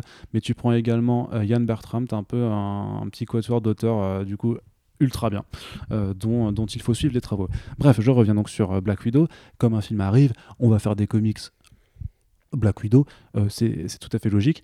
Et euh, Marvel euh, continue en fait de faire ces, ces fameux comics prélude to the movie. J'adore. ah, bah là on est, on est Je sur les du- collectionne. ah non, mais là, on est sur, sur du très bon comics. Et souvent, en fait, il faut quand même savoir que ces comics, d'ailleurs, il y a une collection. euh, alors, je sais pas pourquoi ils font ça, mais ils font ce qu'ils veulent. hein, mais Panini qui, lance, là, qui a lancé une, collection MCU, enfin, je sais plus quoi, Marvel Cinématique, voilà. tu sais pas pourquoi ils font ça ont- Bah, parce que j'imagine que c'est une porte d'entrée pour euh, ceux qui ont aimé les films, hein, c'est tout. C'est plus facile. Je vais essayer de te faire un geste éloquent. Ouais, non, non, mais, non, mais Voilà. tous les éditeurs, toute manœuvre éditoriale est faite pour de l'argent. Oui, non, Donc- mais- donc ça ne ouais, marche pas. Particulièrement celle-ci, quand même. Bah après, je me, moi je me dis toujours, est-ce que euh, voilà, ça peut attirer des gens, effectivement, que ça permet de faire des portes d'entrée? Toujours est-il que euh, les trois quarts de ces comics, en fait, souvent c'est des, en fait, c'est l'adaptation du film précédent en, en BD, et du Mhm. coup ça, ça n'a aucun putain d'intérêt. Bah ouais, c'est ignoble. Genre t'avais le, le comics Prélude to euh, Far From Home, en fait c'est euh, Spider-Man Homecoming en, en- en BD, et, et du coup c'est naze quoi. Et surtout que c'est, toujours écrit par le même type. Tu veux dire euh, qu'ils ont fait une BD qui adapte Spider-Man Homecoming euh, Ouais. en la, en la baptisant euh, Prélude à machin, mais de la même façon que le, le- le comics Prélude à, à Avengers Endgame, c'est Infinity War en comics du coup. Quoi? Ouais. C'est débile. Bah Pourquoi oui. ils vendent pas Infinity Gauntlet en mettant Macaron, euh, la BD qui a inspiré le film Non, mais ça c'est Marvel qui fait ça. Oui. Mais parce que ouais, Marvel, bah, ils parce que, un bah, reprint que- de- bah, mais ils l'ont fait aussi. Infinity Gauntlet, ça s'est ça s'est- ça s'est écoulé euh, Mais hyper ça, bien l'année dernière. c'est prélude à machin Bah faut croire. C'est complètement débile. C'est peut-être un peu plus pour un pour un jeune Tu lectorat peux aussi. juste voir le film? Pourquoi tu te ferais chier à le lire en BD Mais parce que, mais parce que, parce que comme dit, vu que c'est la- l'adaptation du film en BD, alors et que mais que tu vends déjà, déjà t'as l'argument fallacieux de vendre comme un prélude, où on, où, où on peut dire bah du coup ça va être, euh, il y aura un, un- un contenu un petit peu inédit, sachant que c'est le cas parce qu'il y a quelques, il y a quelques-unes de ces BD en fait où il y avait des scènes supplémentaires, on va dire, qui apportaient quelques éléments, euh, alors plus ou moins intéressants, euh, tu Ouais, vois, bah, pour, doute, ouais. pour développer Parce des choses. version chinoise d'Iron Man 3. Ça. Mais bon, euh, ça, ça, ce sera jamais quelque chose où, euh, où tu auras une référence dans le film et tu auras juste le mec dans la, dans la salle qui a lu la BD qui fait Hey, je l'ai compris ça, ça je l'ai compris, parce que j'ai lu la BD, ouais Non, ça, ça, ça, ça n'y arrive, ça, ça Et n'arrive, ça, n'arrive pas. Mais, euh, et du coup, C'est complètement crétin quand même. Enfin, bah, c'est un peu. euh, voilà, moi, du coup, on fait la BD adaptée du film adaptée de la BD. C'est ça. Et du coup, là, c'est un prélude à Black Widow, et justement, ça doit, ça doit revenir bah, sur le passé de l'héroïne dans le MCU. Alors, moi, ce que, la, la- la grosse euh, quenelle que, que je sens venir, c'est qu'en fait, c'est que ça va être un, un condensé en fait, de ces scènes dans, depuis Iron Ah Man non, 2. t'imagines Moi, moi j'ai vraiment Ils peur que ce soit ça. David, quoi. Mais voilà, mais justement, voilà, moi, ce qui, ce qui, ce qui m'a. J'espère. hein. Parce que d'habitude, en fait, le mec, qui, quoi le, le mec qui écrivait ça, d'habitude, s'appelle Will Corona Pilgrim. Et en gros, c'est le gars qui, bah, qui fait euh, habituellement la passerelle entre le cinéma et les Will Corona comics. quoi. Pilgrim. Ouais. Non mais t'inventes, c'est de la Non. fake news, ça existe pas. Bah si, c'est pas comme ça. Mais putain, tu t'appelles Corentin Moucheron, excuse-moi. C'est. Ah, mais Will Corona Pilgrim quoi, c'est. Bah écoute, il a le droit d'avoir une marque de bière dans son nom de famille, c'est pas grave. hein.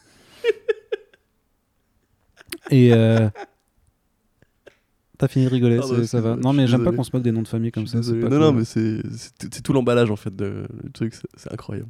Bigger than life. Et donc voilà, et justement, bah, ce- cette fois-ci, ce sera pas Pilgrim qui sera. qui sera à l'écriture, mais c'est Peter David. Et Peter David, bah, euh, c'est pas un manche, quoi. C'est Incredible Hulk, euh, entre autres, c'est du. Aquaman, c'est énormément de, très bons récits. Et, euh, et du coup, bah, j'ai envie de dire, j'ai envie d'y croire un petit peu en me disant que là, ils ont mis un, un vrai auteur pour le coup. sans, sans, sans- voilà. Alors, je suis désolé, Will, mais, euh, mais voilà, Corentin, pète un câble avec ton nom de famille. Mais non non non, non là c'est juste que t'as dit que t'as envie d'y croire. Bah ouais, bah.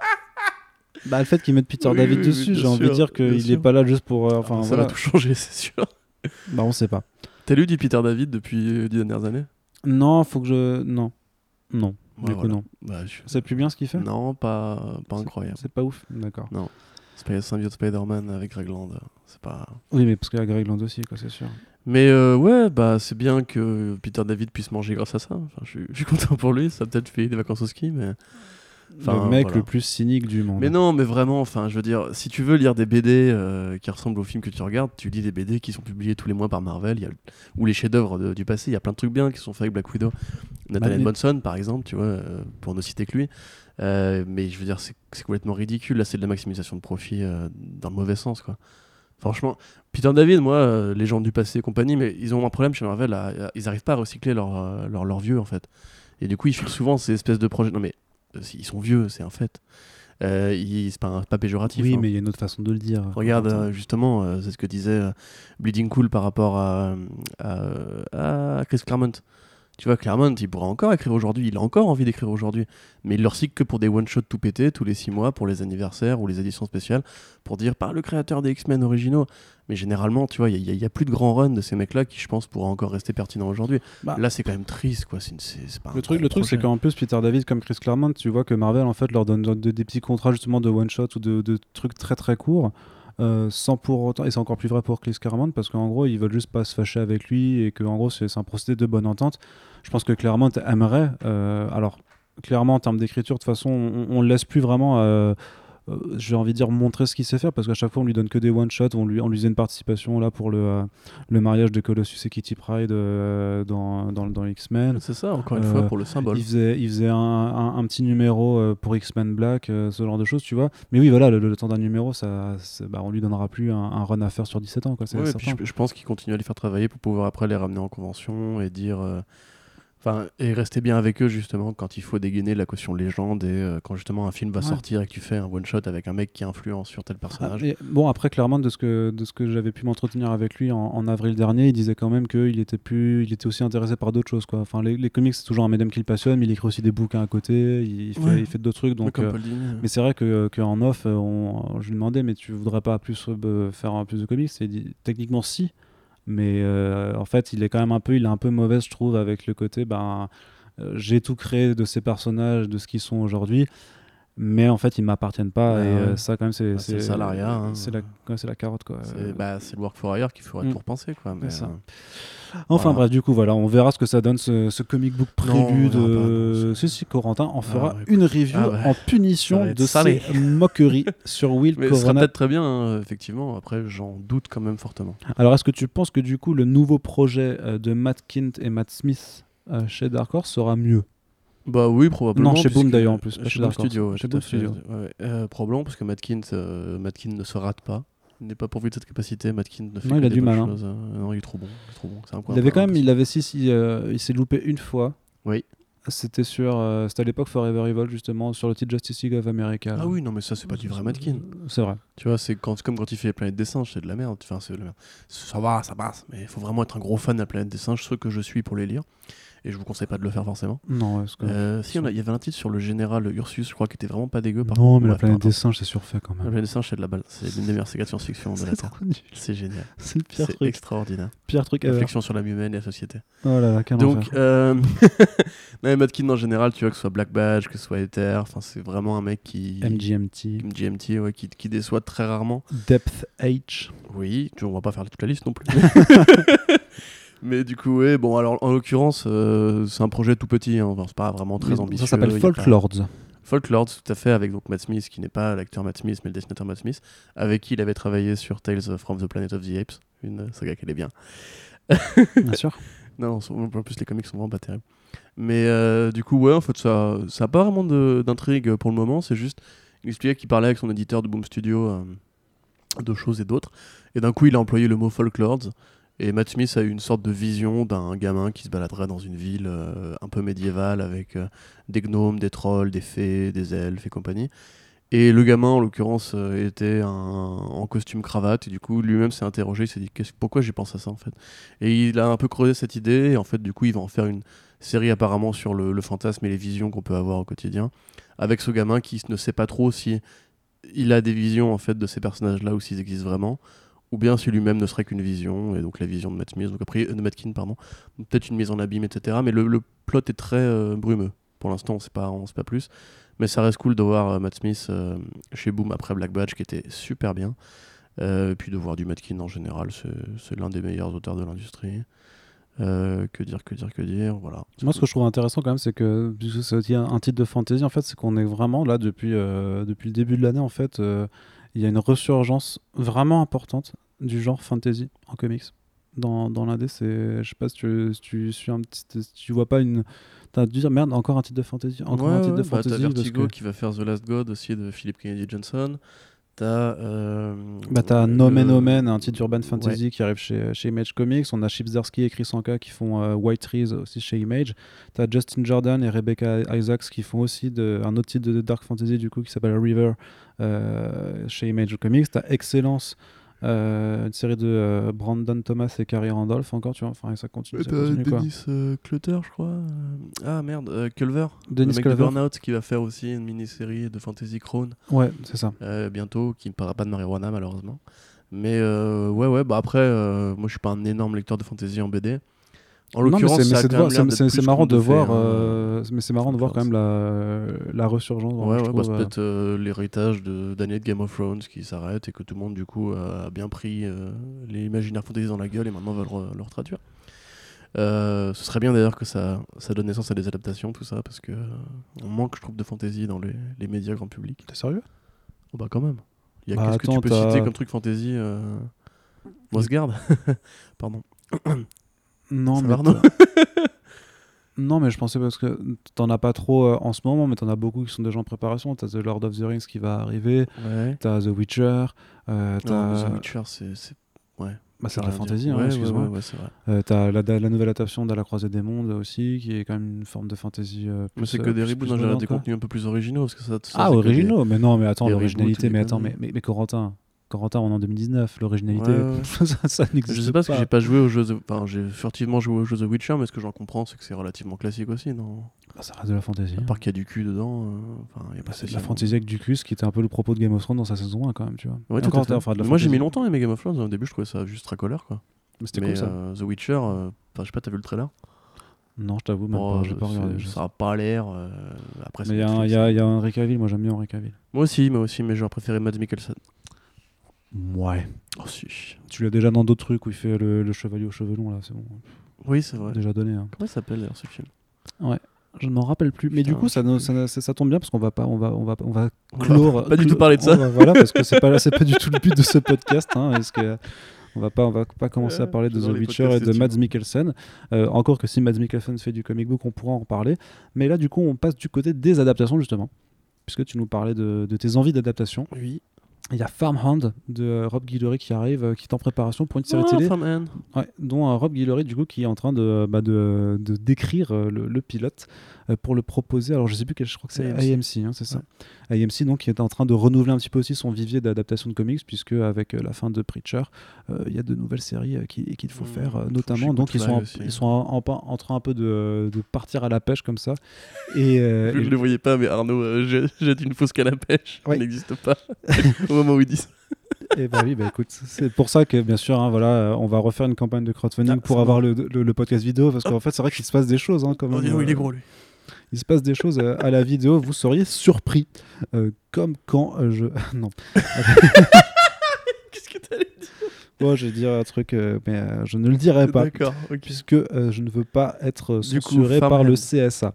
Et euh, Farmhand, qu'est-ce que c'est? Bah, C'est un titre, c'est une sorte de. Alors, moi, j'aime bien, euh, je l'avais fait la review du premier numéro quand c'était sorti en VO, ça m'avait immédiatement plu, parce que ça me faisait penser à Reanimator un peu. Tout à fait. avec euh, mes, mes, mes versions éco-responsables, puisqu'en fait c'est un fermier, il y a un truc qui, qui atterrit dans son jardin, un truc alien, et qui en fait va lui, qui va lui faire découvrir qu'en fait qu'il est capable de faire pousser des organes avec des, des plantes, et du coup en fait il va commencer à bah, devenir le mania d'une grosse ferme industrielle en fait, où bah, il fait pousser tout et, tous les organes possibles, c'est-à-dire que tu as des arbres à yeux, euh, tu as des vignes de foie, euh, tu as, des petites plantations de, de fraises, Ouais, ouais. fraises pieds, euh, du coup j'essaie de trouver des, des, des mots, je sais pas comment ça, ça d'ailleurs ça, ça arrive chez Delcourt euh, très bientôt. Il y avait eu un, un- un- un extrait dans, dans leur FCBD. Et en fait, avec le style de Rob Guillory, donc qui était le dessinateur de, de Chou, Le chou. de John Lehman, euh, t'as vraiment, euh, t'as vraiment cette approche. Il a une approche du dessin un petit peu cartoony comme ça, euh, qui, euh, Qui contraste vachement avec le côté dégueulasse. euh. ouais, parce que c'est beaucoup de body horror, quoi. Et en même temps, c'est- mais c'est comédie en même temps. C'est horrifique et c'est co- et comédie un petit peu. C'est vraiment la suite spirituelle d'Ochu. Hein. Mm. Même si John Lehman n'est pas au rendez-vous, il y a vraiment l'espèce de même humour de décalage entre le dégueulasse, euh, le côté un peu, ouais, comme tu dis, body horror, vraiment, hein, c'est vraiment ça. Et aussi un concept en fait, qui est complètement fou, quoi. Enfin, je- ça a Ouais, aucun sens. ouais, Mais ouais, comme tu dis, en plus, il y a vraiment un petit propos sur euh, l'agriculture, euh, le fait de monter une boîte et tout. Enfin, tu vois, c'est et une- un, un esprit familial parce que Voilà, parce qu'en fait, euh, on suit le, en fait, parce que le, le, le- le grand, le, daron, de, enfin le grand-père du coup de la famille qui, qui est propriétaire de cette ferme, en fait, bah, il y a des bails forcément avec son fils et avec, ça, et avec le reste de sa famille. Donc voilà, on suit l'intrigue familiale d'un côté, et en même temps, on voit que bah, tu as des corporations qui essayent de, bah, de mettre la main sur cette, agro-technologie qui est quand même très, euh, très importante. Et en même temps, dérive de la science, euh, de l'occulte oblige un petit peu. Bon, on s'aperçoit que bah, les mecs qui commencent à se faire greffer des yeux euh, végétaux, euh, il y a peut-être des, petits soucis qui se posent après euh, sur leur comportement et tout ça. Donc voilà, on ne vous en dit pas plus pour le moment. Euh, on en reparlera très certainement quand le premier tome arrivera euh, en VF, ce qui ne saurait tarder. Je sais plus si ça arrive là cet automne euh, chez, chez Delcourt, mais en tout cas bonne pioche du coup, hein, puisque euh, l'adaptation qui arrive, on espère que ça fonctionnera. Moi je vois très mais bien du truc coup, ce arriver. que j'allais dire, t'y crois toi à ce projet-là? Parce que c'est quand même super bizarre comme concept à vendre une. Ouais, mais, mais euh, déjà, les concepts bizarres, ça fait quand même moins peur euh, aux gens, je pense, d'une part. Et en plus, par rapport à, à AMC, tu vois, avec le côté zombie, enfin, c'est pas le genre de truc qui leur ferait peur Ah, graphiquement, ouais, tu vois. pas bête. En fait, c'est la chaîne qui fait The Walking Dead. je veux dire, Prendre Greg récupèrent. Nicotero pour faire des arbres avec des organes. Bah ouais, non, mais clairement, tu vois, même par rapport à la violence de, de Preacher, je me dis, en fait, je vois, je vois très bien le ton décalé. En fait, c'est intercalé, tu vois. On est, on est sur un Mhm. ton décalé, sur de- avec de l'hor- de l'horreur graphique, et puis ils sont, ils sont pas obligés d'aller non plus dans, dans, l'ul- dans l'ultra sale. Mais ouais, enfin, franchement, du coup, je, je, trouve que ça, ça a sa place. Ou quelque part, moi j'aurais limite préféré une série d'animation, tu vois, genre sur Adult Ah, mais par contre, euh, en animation, ça, par contre, c'est tellement. Parce que le trait de Guillory est quand même super particulier. et Ce serait... Parce qu'on n'a jamais eu la série de Chou euh, qui avait. Ça fait un peu euh, penser à tu sais, ce évoqué. jeu mobile là, zombie, zombie versus plante. Ouais, truc, en zombies, c'est vrai qu'il y a carrément une, une même vibe, euh, même au niveau des couleurs aussi. Ouais, hein. tu vois. Mais peut-être que c'est une inspiration de trucs. Hein, mais... euh, du coup, ouais, j'aurais carrément préféré un truc comme ça. Mais, euh, parce que tu sais, il y a une époque pareil, il par- il parlait de faire un cartoon chou qui n'a jamais vu le jour. Oui. Et euh, d'ailleurs, je le glisse parce que tu l'as pas mis dans le programme, mais John Lehman a dit qu'il retravaille- il commençait à retravailler sur Chou, qui a fait ses 10 ans cette année, Oui. et qu'il préparait trois petits projets qui seraient pas des suites lead direct. En gros, il va pas relancer un projet de Chou, il va pas faire non plus Tales from Chouland où tu reverrais une enquête de Tony Chou et compagnie. Donc Chou, c'est l'histoire d'un flic qui, euh, quand il mange euh, les organes, enfin quand il mange un truc, il connaît l'origine de ce truc-là. C'est-à-dire que s'il vous mange un doigt, il saura toute votre vie. euh, euh, voilà, c'est super bizarre, mais c'est génial. Un peu comme dans iZombie quand elle mangeait les cerveaux. avait les Exactement. souvenirs Mais zombies, je pense, enfin, a carrément plagié euh, Chou. euh, on peut Ah se dire aujourd'hui, bah, c'est exactement le même concept, hein, à part que c'est moins travaillé. Et... Bah, sauf, pareil, sauf le- que c'était pas le propos non plus. Et euh. que c'était plus le propos de iZombie euh, très rapidement. quoi. C'était Oui, utilisé vrai. au début, mais après ça partait dans d'autres directions. Oui, mais t'as aussi le complot corporatiste avec euh, les cannibales et compagnie, tu vois, c'est Mhm. exactement comme dans Chou. Enfin bref, pour moi, c'est évident. Mais du coup, oui, il a annoncé qu'il retravaillait dessus et qu'il y aurait probablement trois projets qui verraient le jour à un rythme euh, lointain et qu'il verrait si Rob Guillory euh, était dispo, mais il a dit que justement comme Farm End marchait bien en comics et qu'il avait ses projets de son côté, il est possible qu'on ait du chou avec de nouveaux artistes, ce qui est une très bonne nouvelle car c'est vraiment une très bonne, une très bonne série. Je vous la conseille, est publiée en France chez Delcourt. Et on continue avec une annonce, toujours dans, le, dans, dans la partie série télé, qui va faire plaisir à Corentin. Mais Oh, bah, alors là, je je, suis- déjà saucé, mon je, sens, je sens que. Je sens que tu, tu je pense qu'on est part, je pense que là on va partir sur un de ces monologues dont tu as le secret tellement tu vas avoir énormément de choses à dire là-dessus. Ouais. Alors écoute, prépare-toi, je te lis le titre. Ouh là là. Allez, une, deux, trois. Dans Runaways saison 3, il y aura un crossover avec Cloak and Dagger. Oh là là Oh bah je suis, je suis bouillant mon ami, mais c'est formidable de série comme ça, mais c'est parfait Ah oui, mais c'est comme si The Wire faisait un crossover avec les Sopranos, enfin c'est Bah oui. c'est génial. Non, tu... pourquoi t'as mis ça dans le programme Tu voulais qu'on se marre Pourtant, pourtant bête un petit déjà peu. bien avec euh, Corona euh, Pilgrim. Bah ouais, mais écoute, non, mais moi je trouve ça Est-ce que ce sympa. sera écrit par Corona Moi je trouve Pilgrim ça. Écoute, moi je. Alors Cloak and Dagger, j'ai pas regardé. J'ai regardé Runaways parce que j'avais interviewé euh, James Masters. Donc euh, je m'étais enfilé le truc. Ouais, Runaway saison 1, ça va. C'est vrai que la saison 2 c'est un peu moins bien. Après ça reste une série qui, je veux dire, euh, Hulu oblige, tu vois, a quelques qualités un peu plus sur l'image, c'est un peu plus tra- c'est un peu travaillé, c'est plutôt joli à regarder.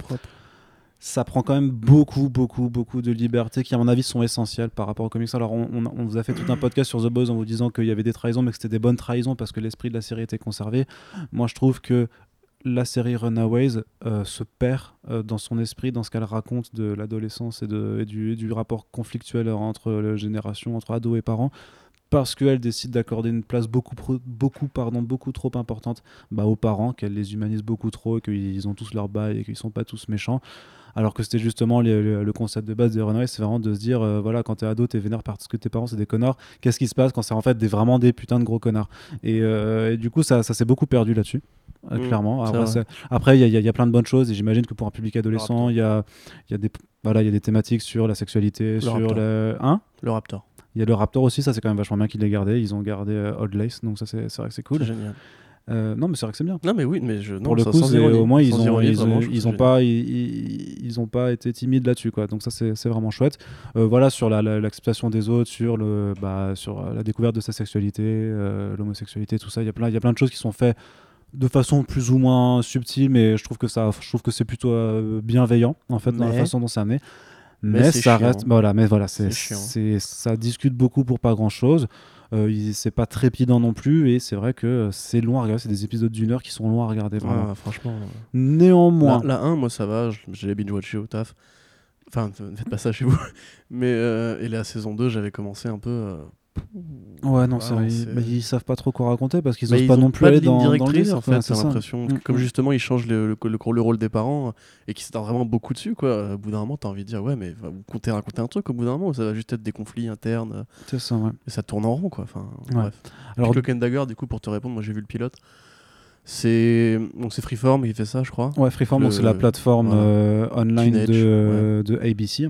Ouais, et puis un- très teenager quand même. C'est un peu comme euh, le CW Seed pour la CW. Voilà, exactement. Et euh, bah, c'est vraiment la comparaison à faire hein, parce que c'est un peu la CW d'ABC en fait. Euh, c'est une série pour ados, très caricaturale. pareil, avec ces deux personnages qui vont se trouver parce que c'est comme ça dans la BD. Euh, pff, comment dire, euh, si t'aimes bien les musiques euh, de. euh, tu, vois, dans, tu vois dans X-Men Dark Phoenix? Oui. Le moment avec la musique dans le parc là? Ouais. bah t'imagines ça sur toute une saison et c'est Cloak and Dagger. Voilà, grosso modo. C'est pas mauvais, hein, j'imagine que si t'as 14 ans et que t'as pas forcément encore des goûts très développés, c'est- ça peut être très bien. C'est beaucoup moins pire que plein de trucs CW, tu vois, c'est beaucoup moins con et beaucoup moins vulgaire que Riverdale. Même si Riverdale c'est bien aussi, enfin c'est bien. À sa façon c'est bien aussi parce que ça va tellement loin justement que c'est ça, ça en devient marrant. Mais tu vois c'est beaucoup moins dans le côté un peu euh, sexualisation des ados, euh, tout est toujours triste, toujours brosson, etc. Mais c'est quand même assez euh, cucul la praline. Mais du coup, Euh, c'est un croisement des effluves du bien, tu vois. Bah oui. Non, mais pour le coup, ouais. c'est. Non, mais moi je trouve que c'est. Enfin, je trouve que c'est bien parce que bah. C'est pas tous les jours non plus qu'on a des crossovers interplateformes comme ça, donc c'est même si on va dire qu'au final elles appartiennent à la même entité maintenant. Quoi. Ouais. Euh, oui, bah oui, oui, littéralement, oui. ABC, ça, ça appartient à Marvel. Ah bah euh, non, oui, évidemment. oui. C'est le groupe Disney depuis euh, longtemps. Oui, d'accord. ok. Non, mais je, je connais pas tout. non, c'est pas grave. T'inquiète. Mais, mais enfin, du coup, c'est c'est surtout qu'en fait, il y, avait, il y avait vraiment une demande euh, bah, des, des fandoms des deux, puisque effectivement, n'importe qui regarde les deux se dit merde, ces deux séries de super-héros young adult avec des héros comme ça, euh, des héros comme ça. Euh, techniquement, oui, pourquoi ne, ne pas les faire se croiser? Parce que bah. Enfin, vraiment, c'est le même public, c'est le même délire, enfin, c'est à peu près le même format. Donc euh, voilà, donc je trouve ça- juste sympa en fait que, bah, que les productions se soient accordées pour. euh, du coup, ça, ça, dure juste le temps d'un épisode. Ils vont faire un petit, une apparition pour aller taper sur des, sur des méchants, puis ils repartiront chacun de leur côté. Écoute. Soyons Ouais, bienveillants, soyons bienveillants. C'est clair, c'est clair qu'on n'est pas le public, on est, mais- on est plus le public cible parce qu'on a, on a 15 ans de trop. Mais je trouve ça plutôt sympa de, de voir l'initiative euh, se concrétiser. Attends, est-ce que t'as mis le trailer de Katy dans le programme? Deux Le trailer de Katy Non, du coup, non. Ah si, Non. Mais on reste dans la thématique. Ok, tu veux Ça a l'air nul. Nul à chier. Ça a l'air horrible. Mais en fait, moi quand j'étais ado Donc, et que donc alors euh, juste pour, pour revenir, hein, vas-y. Katie Keane, donc c'est un, un nouveau spin-off de Riverdale où en fait euh, ça donc euh, toujours mené par euh, bah techniquement Sabrina c'est un spin-off de Riverdale. Oui, oui, oui, d'accord. Au départ, oui, vas-y, vas-y, Voilà. Et donc euh, qui est Katie Keane en fait c'est une jeune fille qui, vient de la cambrousse américaine et qui monte à New York euh, avec le rêve d'être designeuse de mode. Mais Donc voilà, c'est aussi un, un personnage Archie Comics. hein. et euh, c'est toujours fait par Roberto Aguirre Sacasa, donc qui s'occupe des séries Riverdale et Sabrina pour, pour la CW et pour Netflix, donc, et qui est accessoirement Chief Creative Officer chez Archie, non? Oui, Ou- tout à fait. Oui, c'est le Jones de Archie. Enfin, je- ça a dû changer parce qu'il fait quasiment plus de comics Archie en ce moment. Bah non, mais- bah c'est pour ça qu'on attend toujours le euh, huitième numéro Oui, de euh, Euh, Sabrina. Sabrina euh, et Afterlife Archie qui ça. n'existent plus malheureusement. Donc voilà, donc c'est toujours lui. Sauf que voilà, euh, Roberto Aguirre Sacasa, il est passionné de, euh, de théâtre, de, de scène, de, de, Oui, mode et de ce genre de choses. Quoi, dans- dans euh, l'âme, voilà. tu vois, c'est Et donc là, ça. clairement, eh ben, il est euh, dans son élément.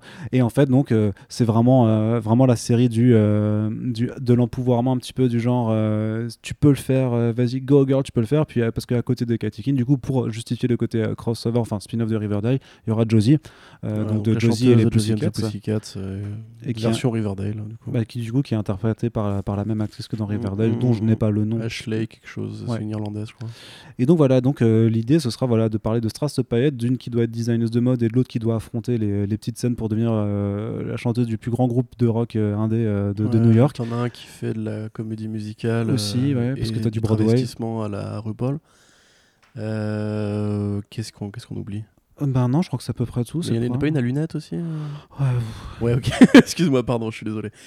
Euh, mais alors voilà, quand je- moi, quand, quand j'étais ado, j'avoue que euh, j'avais cette espèce de détestation très euh, hétéronormée, on va dire, pour tout ce qui était un peu girly, un peu féminin. C'est pour ça que Gossip Girl et compagnie, ça m'a toujours échappé. ouais, mais parce que Gossip Girl c'est horrible aussi. Quoi, Ouais, non, c'est horrible. hein. Mais justement, en fait, là, en fait, ce que j'ai vu de ce trailer, c'est ce que j'imaginais quand j'étais ado, quand je pensais à une série pour, euh, pour filles, en fait. Ouais. C'est-à-dire que c'est tellement c'est tellement des paillettes, c'est tellement Ouais. cliché, c'est tellement les mecs euh, que dans le truc sont tous hyper saillants, beaux gosses. Euh, tu vois que la. Bah, t'as euh, juste le somme en fait. tu vois ça que Josie, non non, tu vois que Josie, si tu veux, elle tombe sur un producteur dans la rue, qu'il croise par hasard, ça va devenir sa maîtresse et tout. T'as le côté, euh, tous une bande de potes super cool qui adorent la mode et tout. Mais putain, mais c'est ridicule quoi. C'est ça qu'on vend aux, aux ados aujourd'hui. C'est de la fiction, Corentin? Non mais c'est arrête Arnaud, tu peux pas dire le contraire. C'est, cliché en creux. Ah non, mais moi, j'ai- moi, moi, moi, je pense que c'est la dernière fois qu'on en parle de toute façon. Ah oui, oui, euh, bah, pff, moi j'avais un vague espoir parce que Riverdale, c'est vrai que je trouve qu'il y a des qualités. Mais, euh, Ouais, mais là, ça je, par- je parlais tout à l'heure du côté over the top de Riverdale qui pousse les clichés tellement loin que ça en devient drôle. Là, je trouve que c'est vraiment. C'est le cran après drôle, tu vois. T'es Ouais. 100 km plus loin, tu vois. Là, t'es en mode genre. euh, Là, c'est même plus drôle pour personne en fait. Mais après, euh, voilà, c'est peut-être pour ceux qui ont pas aimé Carrie Diaries sur la CW. ou Ouais, quoi, mais j'ai pas l'impression que notre lectorat soit très intéressé par, euh, par Katie Keane. Mm. Quoi. Enfin, moi j'adorais Sex, Sex and the City quand j'étais petit, mais... parce que c'est un peu le même délire, tu vois, New York, les carrières, Oui, euh, mais- etc. Mais là, vraiment, c'est too much, quoi. C'est Ouais. chaud. Donc voilà, parenthèse finie. hein. Proportionnellement, The Runaways et Cloak and Dagger, c'est très bien, tu vois. Bah, bah, on sait pas parce qu'on n'a pas encore regardé Keane alors qu'on a déjà regardé les deux autres quoi. Et Mm. du coup voilà, je voulais juste en faire aussi faire un petit mot sur hein, le- la, la dernière annonce de casting méta euh, parce que la CW multiplie euh, ses, ses annonces de casting méta pour son crossover avec Crisis on Infinite Earth. Alors je, je- là voilà, si vous pas la, n'avez pas la finir, vidéo mais, euh, mais Corentin lève les yeux au ciel parce qu'on parle de la CW et que monsieur est un putain d'élitiste de mes couilles. Mais absolument pas, je viens de te dire que je vais bien Riverdale. Vous me pardonnerez ces, ces- ces- ces vulgarités, mais quand même, il fallait que ça sorte. Et donc déjà, moi je trouve Continue. que la CW fait les choses bien parce que, enfin, fait les choses bien. Je trouve qu'elle est sympa parce qu'elle fait venir Marv, Marv Wolfman à l'écriture euh, de l'épisode d'Arrow qui est impliqué dans le crossover, qui est spoiler alert, hein, l'épisode a priori où euh, Arrow va mourir et comme ça, ça permet de terminer Arrow. Euh, c'est pas un vrai spoiler parce que Steven Amell a déjà dit que son personnage allait crever, donc euh, voilà. Euh, et en fait, c'est pour adapter le fait que bah, ce soit Oliver Queen qui meurt au lieu de Flash, quoi. Dans, dans les comics, mais déjà, je trouve juste sympa sur le geste. Moi, j'aime toujours quand les créateurs des comics sont invités à participer un petit peu à- aux adaptations, sachant que bien sûr, évidemment, Crisis on Infinite Earth de la CW n'ira pas au bas du dixième de la cheville de Crisis on Infinite Earth, le comics, ce n'est pas possible. là. Mais non, mais c'est pas possible. mais, mais Crisis, c'est c'est la première crise, c'est la plus grande crise, euh, enfin, c'est la première vraie crise, euh, qui, a- crise. qui a été faite pour rebooter euh, des, des DC en 86. Ça reste, ouais, l'un des récits cosmiques les plus importants de l'histoire et l'un des meilleurs, si ce n'est le meilleur, pour, pour- à mon sens. Donc, non, la- la- malgré tout le, le bon vouloir de la CW et tous les castings méta qu'ils peuvent faire, euh, même en faisant jouer Henry Cavill en moustache dans le film, ça, ça ne marchera pas, ça ne rendra pas la chose meilleure. Si, si, par En contre, fait, si, en fait, ça, si, d'accord, ouais. ça, ce serait magnifique. Non, mais du coup, voilà, on sait que voilà, Tyler, il y a que il y a Brandon Rose qui va revenir Tout en fait, Superman pour faire a priori le Superman de Kingdom Come. Il y a, il y a Burt Ward qui jouait Robin dans la série Batman et Robin des années 60 Oh là avec là. euh, le regretté Adam West qui sera de retour. Alors je sais pas pour quel rôle, mais ce serait trop marrant qu'il Oh, fasse un, Dick Grayson euh, Avec- vieux du coup, tu vois tout simplement. mais alors du coup, mais je mets pas en costume parce que ça va faire un peu bizarre de le voir. Et puis on aura du coup Ken- Kevin Conroy, donc euh, la voix de Batman dans The Batman The Animated Series, mais aussi qui a repris le rôle après bien après pour pas mal de jeux, notamment ouais, les pour jeux les, les- les Arkham, Batman Arkham. Toutes tout les séries Batman, je crois. hein. Ouais, Vraiment. C'est ça. C'est la voix euh, américaine de Batman, quoi. C'est c'est un Ouais. truc de ouf. Euh, et du coup, qui est. Alors, dans, dans les séries animées, mais c'est vrai que dans les derniers films d'animation, il y a Jason O'Mara qui faisait ça. Il y avait aussi euh, euh, Troy Baker qui, qui se partageait Ouais. Troy Baker. Donc, il en fait un petit peu. Mais par exemple, Kevin Conroy était dans l'animé Justice League vs Fatal Five, tu vois. Mm, mm, mm. Qui était qui est une, une suite de, de la série animée Justice League de, de, de Bruce Timm. Donc voilà, Kevin Conroy qui jouera un Bruce Wayne du futur, un, un vieux Bruce Wayne façon sûrement univers Batman Beyond, on, on imagine le truc. Moi je trouve ça sympa. Voilà, j'ai envie de le dire. Pour, pour une fois que je donne mon avis, bah voilà, moi je trouve ça plutôt sympa. vraiment sympa. Et euh, voilà, ça me donnera envie de regarder ce crossover à la con. Alors qu'on va se faire chier sûrement comme l'année dernière avec Ah, euh, c'est- ce sera le risque, mais je, trouve comment ils y mettent les formes. Quoi. Ils font un Mais il truc y, a crazy. toujours, il y a toujours des bonnes idées, euh, la CW, le problème c'est l'exécution. tu Le problème, voilà, c'est que l'enfer est pavé de bonnes Moi, je suis, intentions. je hein. suis grave d'accord avec vous. Oui, il y a un, un vrai multivers. Oui, il y a plein d'idées Ouais, qui viennent du comics, des crossovers. C'est vraiment les, pouvoirs de Flash dans, les, dans la série, c'est les pouvoirs de Flash dans les comics, mais je suis désolé, l'exécution, elle est, elle est pas dingue. Et euh, euh, t'avais aussi Hamel qui disait qu'il voulait essayer de persuader euh, Tom Welling de revenir en. Superman pour avoir encore un petit. euh, Ouais. Non, mais c'est pareil, tu vois, ça depuis le début, ils ont toujours eu une un côté hommage aux, aux origines. Tu vois, Dean Kane qui joue. qui joue le père de, de, De- enfin, adoptif de Supergirl, Terry Hatcher qui jouait la mère de, de Lois dans Smallville, euh, machin Vandervoort là aussi, euh, Laura Vandervoort, voilà, ouais. qui a fait toutes les séries. Qui était la vilaine Indigo dans Supergirl, alors que je jouais Supergirl dans Smallville, Voilà, justement. c'est bien, c'est méta. Mais tu vois, il y a toujours un petit. Mais Marc Hamill, tu vois, Marc Bah, bien Hamill, sûr, pour le coup, c'était bien ça, Marc Hamill en flash. D'ailleurs, euh, il y a une magnifique photo de Marc Hamill et Kevin Conroy qui se font un câlin, euh, qui traîne sur internet si vous voulez la, la trouver, elle est, mer- elle est merveilleuse, ça donne envie de pleurer. Et Conroy, ouais, après, moi, en fait, ce que je trouve plutôt cool, c'est qu'enfin ils osent euh, aller au bout de leur idée et enfin faire Batman. Même si on sait qu'ils n'auront pas le droit de faire Kevin Conroy en costume. euh, non, puis il est vieux, donc euh, ou quoi, ça, donc, euh, ça- ça marchera pas de toute façon. Ouais, ouais, ouais, du coup, c'est pour ça qu'effectivement, la, la piste euh, Batman Beyond, où il a vraiment renoncé au costume, est quand même plus probable que la piste, euh, euh, justement, euh, Kingdom Come, euh, façon exosquelette et compagnie. Mm.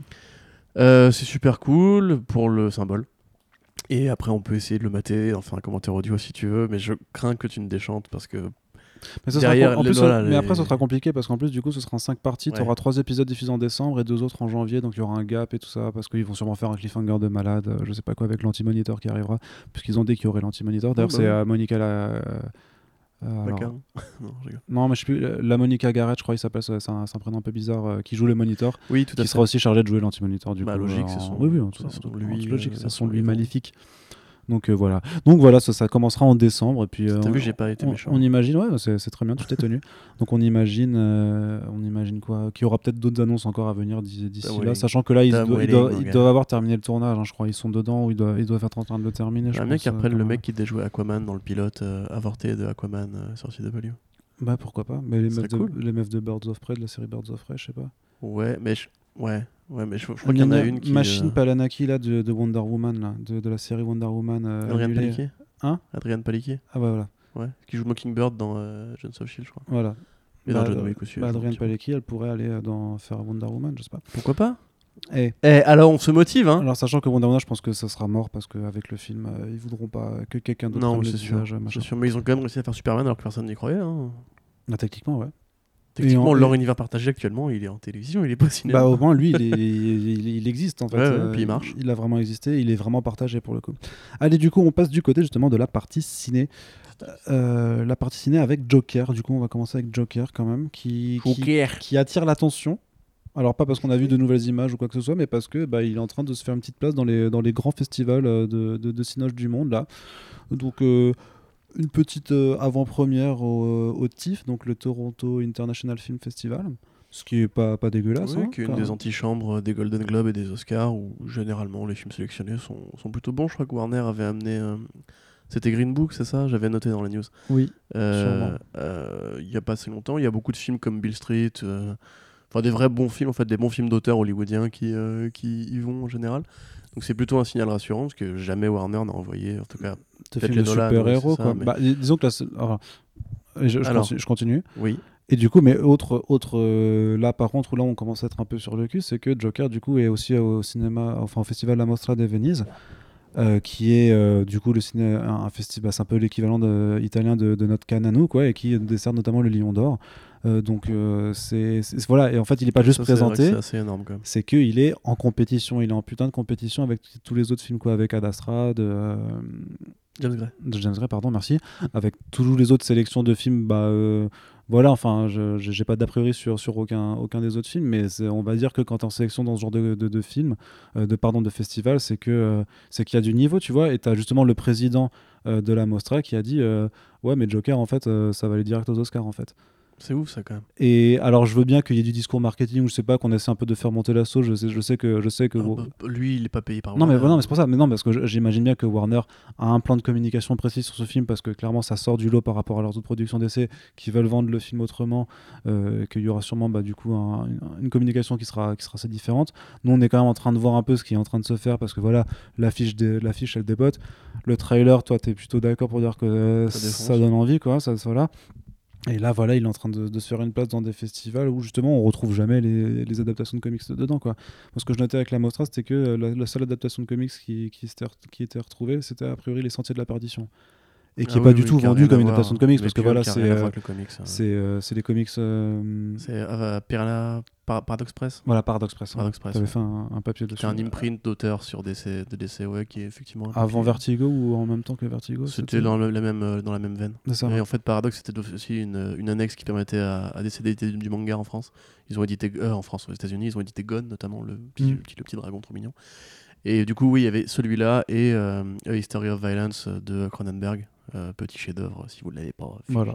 Et qui a pareil, pas grand-chose à voir avec la BD. voilà, qui... Et puis qui sont des, adapta- des adaptations de comics qui, Ah oui, qui non, ne se montrent pas en fait, qui, qui, qui n'affichent pas leur racine comics. Alors que là, on est sur Joker, une étude de cas de Joker. Machin, Je bref, suis pas c'est- sûr que Sam Mendes avait même lu le. euh, C'était Sam Mendes J'ai un doute. ah non, attends, je confonds, je crois que je confonds parce que c'est un autre réel de James, de James Bond, je crois. Martin Campbell, peut-être Un des deux, bref. Je rappelle plus, ouais. Bref, peu importe, je, je suis pas sûr qu'il avait, lu- qu'il avait eu le bouquin. Là, quelque part, Joker, c'est vraiment identifié DC proper en plus. Tu vois, c'est un- pas un Ah y personnage. aura le logo d'essai. Voilà, c'est pas une ouais. BD d'auteur édité par DC, c'est un personnage DC Ouais. qui existe dans la mythologie DC. En tout cas, ça, moi, ça, je trouve que ça attire bien. C'est incroyable, c'est incroyable. C'est-à-dire qu'en fait, on, est- on était là depuis quelques mois à se dire, euh, espérons que ce soit bien, au sens, bon, la, la campagne est bien, le film est intrigant. On Bah, va espérer que ce soit un peu a- mieux ou un peu différent d'habitude. Et là, on commence vraiment à avoir des vrais gros espoirs en mode genre, ça pourrait être le game changer euh, que tout le monde espère, quoi. Parce que je pense que même si on aime les films Marvel Studios et qu'on aime, quand on aime les comics, on veut plus que ça quand même. Et là, pour le coup, euh, moi, je suis, je bouillant. Enfin, je, ça y est, Ouais. je- j'ose le dire. Je suis- je ce putain de saucé là. C'est vrai qu'au début de l'annonce, on disait, mais merde, mais qu'est-ce qu'ils font Encore un nouveau label? Puis après, on dit, ah merde, mais Todd Phillips, c'est le mec qui a fait les Very Battery. Donc, de toute façon, ça encourage pas. Puis d'un coup, t'as... oui, mais c'est vrai que tu as quand même euh, l'associé de Scorsese qui est à la prod, quoi. Parce qu'à la base, le, le- projet était vendu comme produit par Scorsese. Alors, il est quelque part dans les... dans... pas loin, puisqu'en fait, il y a vraiment. Alors, je, je me rappelle jamais de son nom, mais c'est une dame euh, oui, qui oui, bosse avec. Scorsese sur tous ses films. Absolument. Et elle est encore sur, là, sur. euh, C'est quoi son prochain? Les Richman. Voilà, The Irishman, elle est aussi dessus. Donc, euh, voilà. Donc, c'est. euh, Ouais, C'est la patte Scorsese qui est pas très loin. Bien sûr. Et puis voilà, et puis après, d'un coup, tu as Joaquin Phoenix qui devient l'acteur. Tu fais, ah, ok. Et t'as euh, Zazie Beetz, et t'as Robert De Niro, et tu commences à faire Putain, mais qu'est-ce qui est en train de se passer Niro. Et t'as Marc Maron aussi. Ouais, t'as Marc Maron, et, t'as- d'un coup, t'es en train de dire Mais qu'est-ce qui, est en train de se passer? Et, et là, t'as le trailer, et tu dis Et là, Ah, tu fais, ok. moi aussi j'ai vu Taxi Driver et j'ai trouvé ça pas si mal. et putain, mais ça, enfin, j'ai grand, j'ai grand hâte. Voilà. Vraiment. euh, On a hâte, D'ailleurs, euh, euh, je salue The Batman qui m'a écrit sur TweetWee pour me, me dire que le script avait, avait, fui- avait fuité. Pardon, avait fuité. Euh, apparemment, lui, il l'a lu. Moi, j'ai pas voulu me spoiler. Il me dit que c'est vraiment excellent. Donc, euh, enfin, je veux pas. Ah, le script propos, mais- fuité. Ouais, ouais, ouais. Euh, faudrait que je t'envoie son tweet, mais euh, il m'a envoyé le truc et il me dit. euh, Ah, ouais. c'est chaud quand il me même. dit, il me dit, t'avais raison d'y croire. Donc, euh, Ok. voilà. Je, je suis chaud. Ah, moi je suis, moi je suis, je suis très curieux, Ah là. j'ai un petit peu peur quoi. Ah non, non, non, c'est bon, là, on est parti là. Ah, le, le train de la hype a démarré. Allez, allez du coup, chou chou, on y va. Can't, stop the A train. Yeah. Excellent.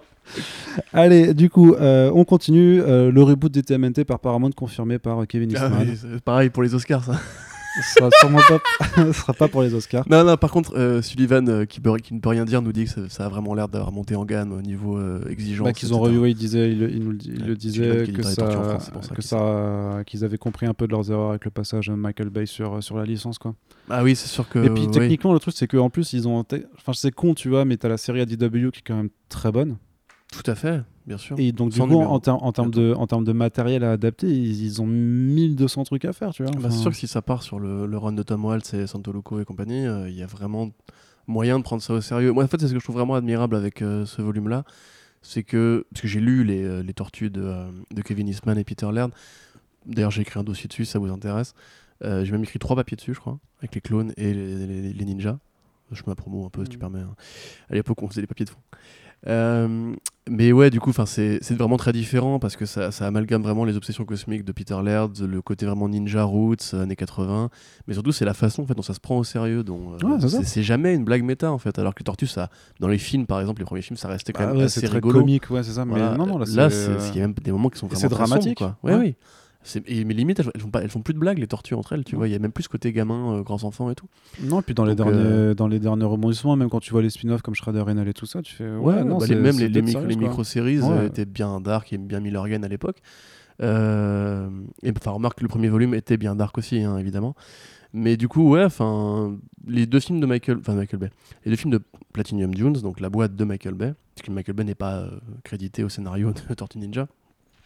C'était quand même assez difficile. Euh, on peut les voir comme des bonnes séries B ou euh, des trucs un peu euh, plaisir coupable. Et je connais plein de gens qui les aiment.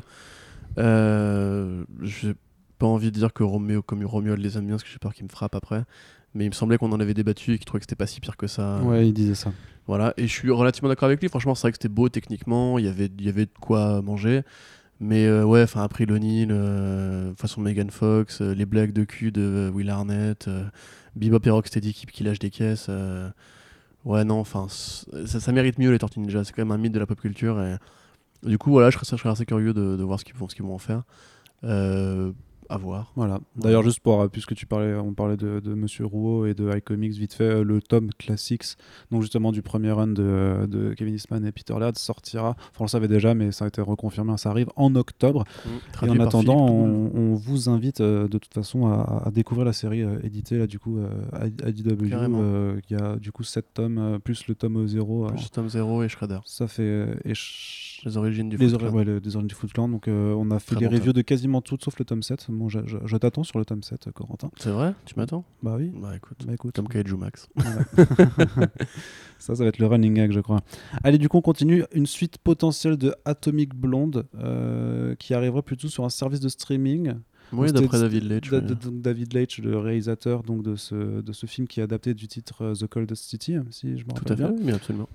Et David Leitch qui est accessoirement aussi le réalisateur de Deadpool 2 Oui, et de Hobbs and Shaw. et de Hobbs and Shaw qui vient de sortir au cinéma. J'ai hâte de le voir. Il y a mieux si vous voulez aller au cinéma. en ce Oui, il y a. Midsommar si vous voulez aller au Tout cinéma fait, et voilà. vous faire un gros kiff de, de cinéma d'auteur horrifique, c'est vraiment charmé. Mais donc Atomic Blonde, euh, alors du coup ce serait le cas où en fait c'est un peu comme pour Happy, il y aurait une suite, Oui, une suite qui n'a rien à voir. du euh, coup un- qui, dépasse le, qui dépasse le comic book original. Mais bon, euh, techniquement, l'idée c'est de reprendre voilà ce- Charlie Theron en, en espionne ultra ultra badass euh, qui déboîte des types euh, à la John Wick quoi. En fait, parce Oui, qu'en fait bah- John Wick ça marche et du coup tout ce qui ressemble de pro de loin à John Wick en fait il faut, faut en faire des suites. Bah, effectivement, Jean-Luc Parabellum a fait mieux que les deux précédents, donc euh, il y a une tendance.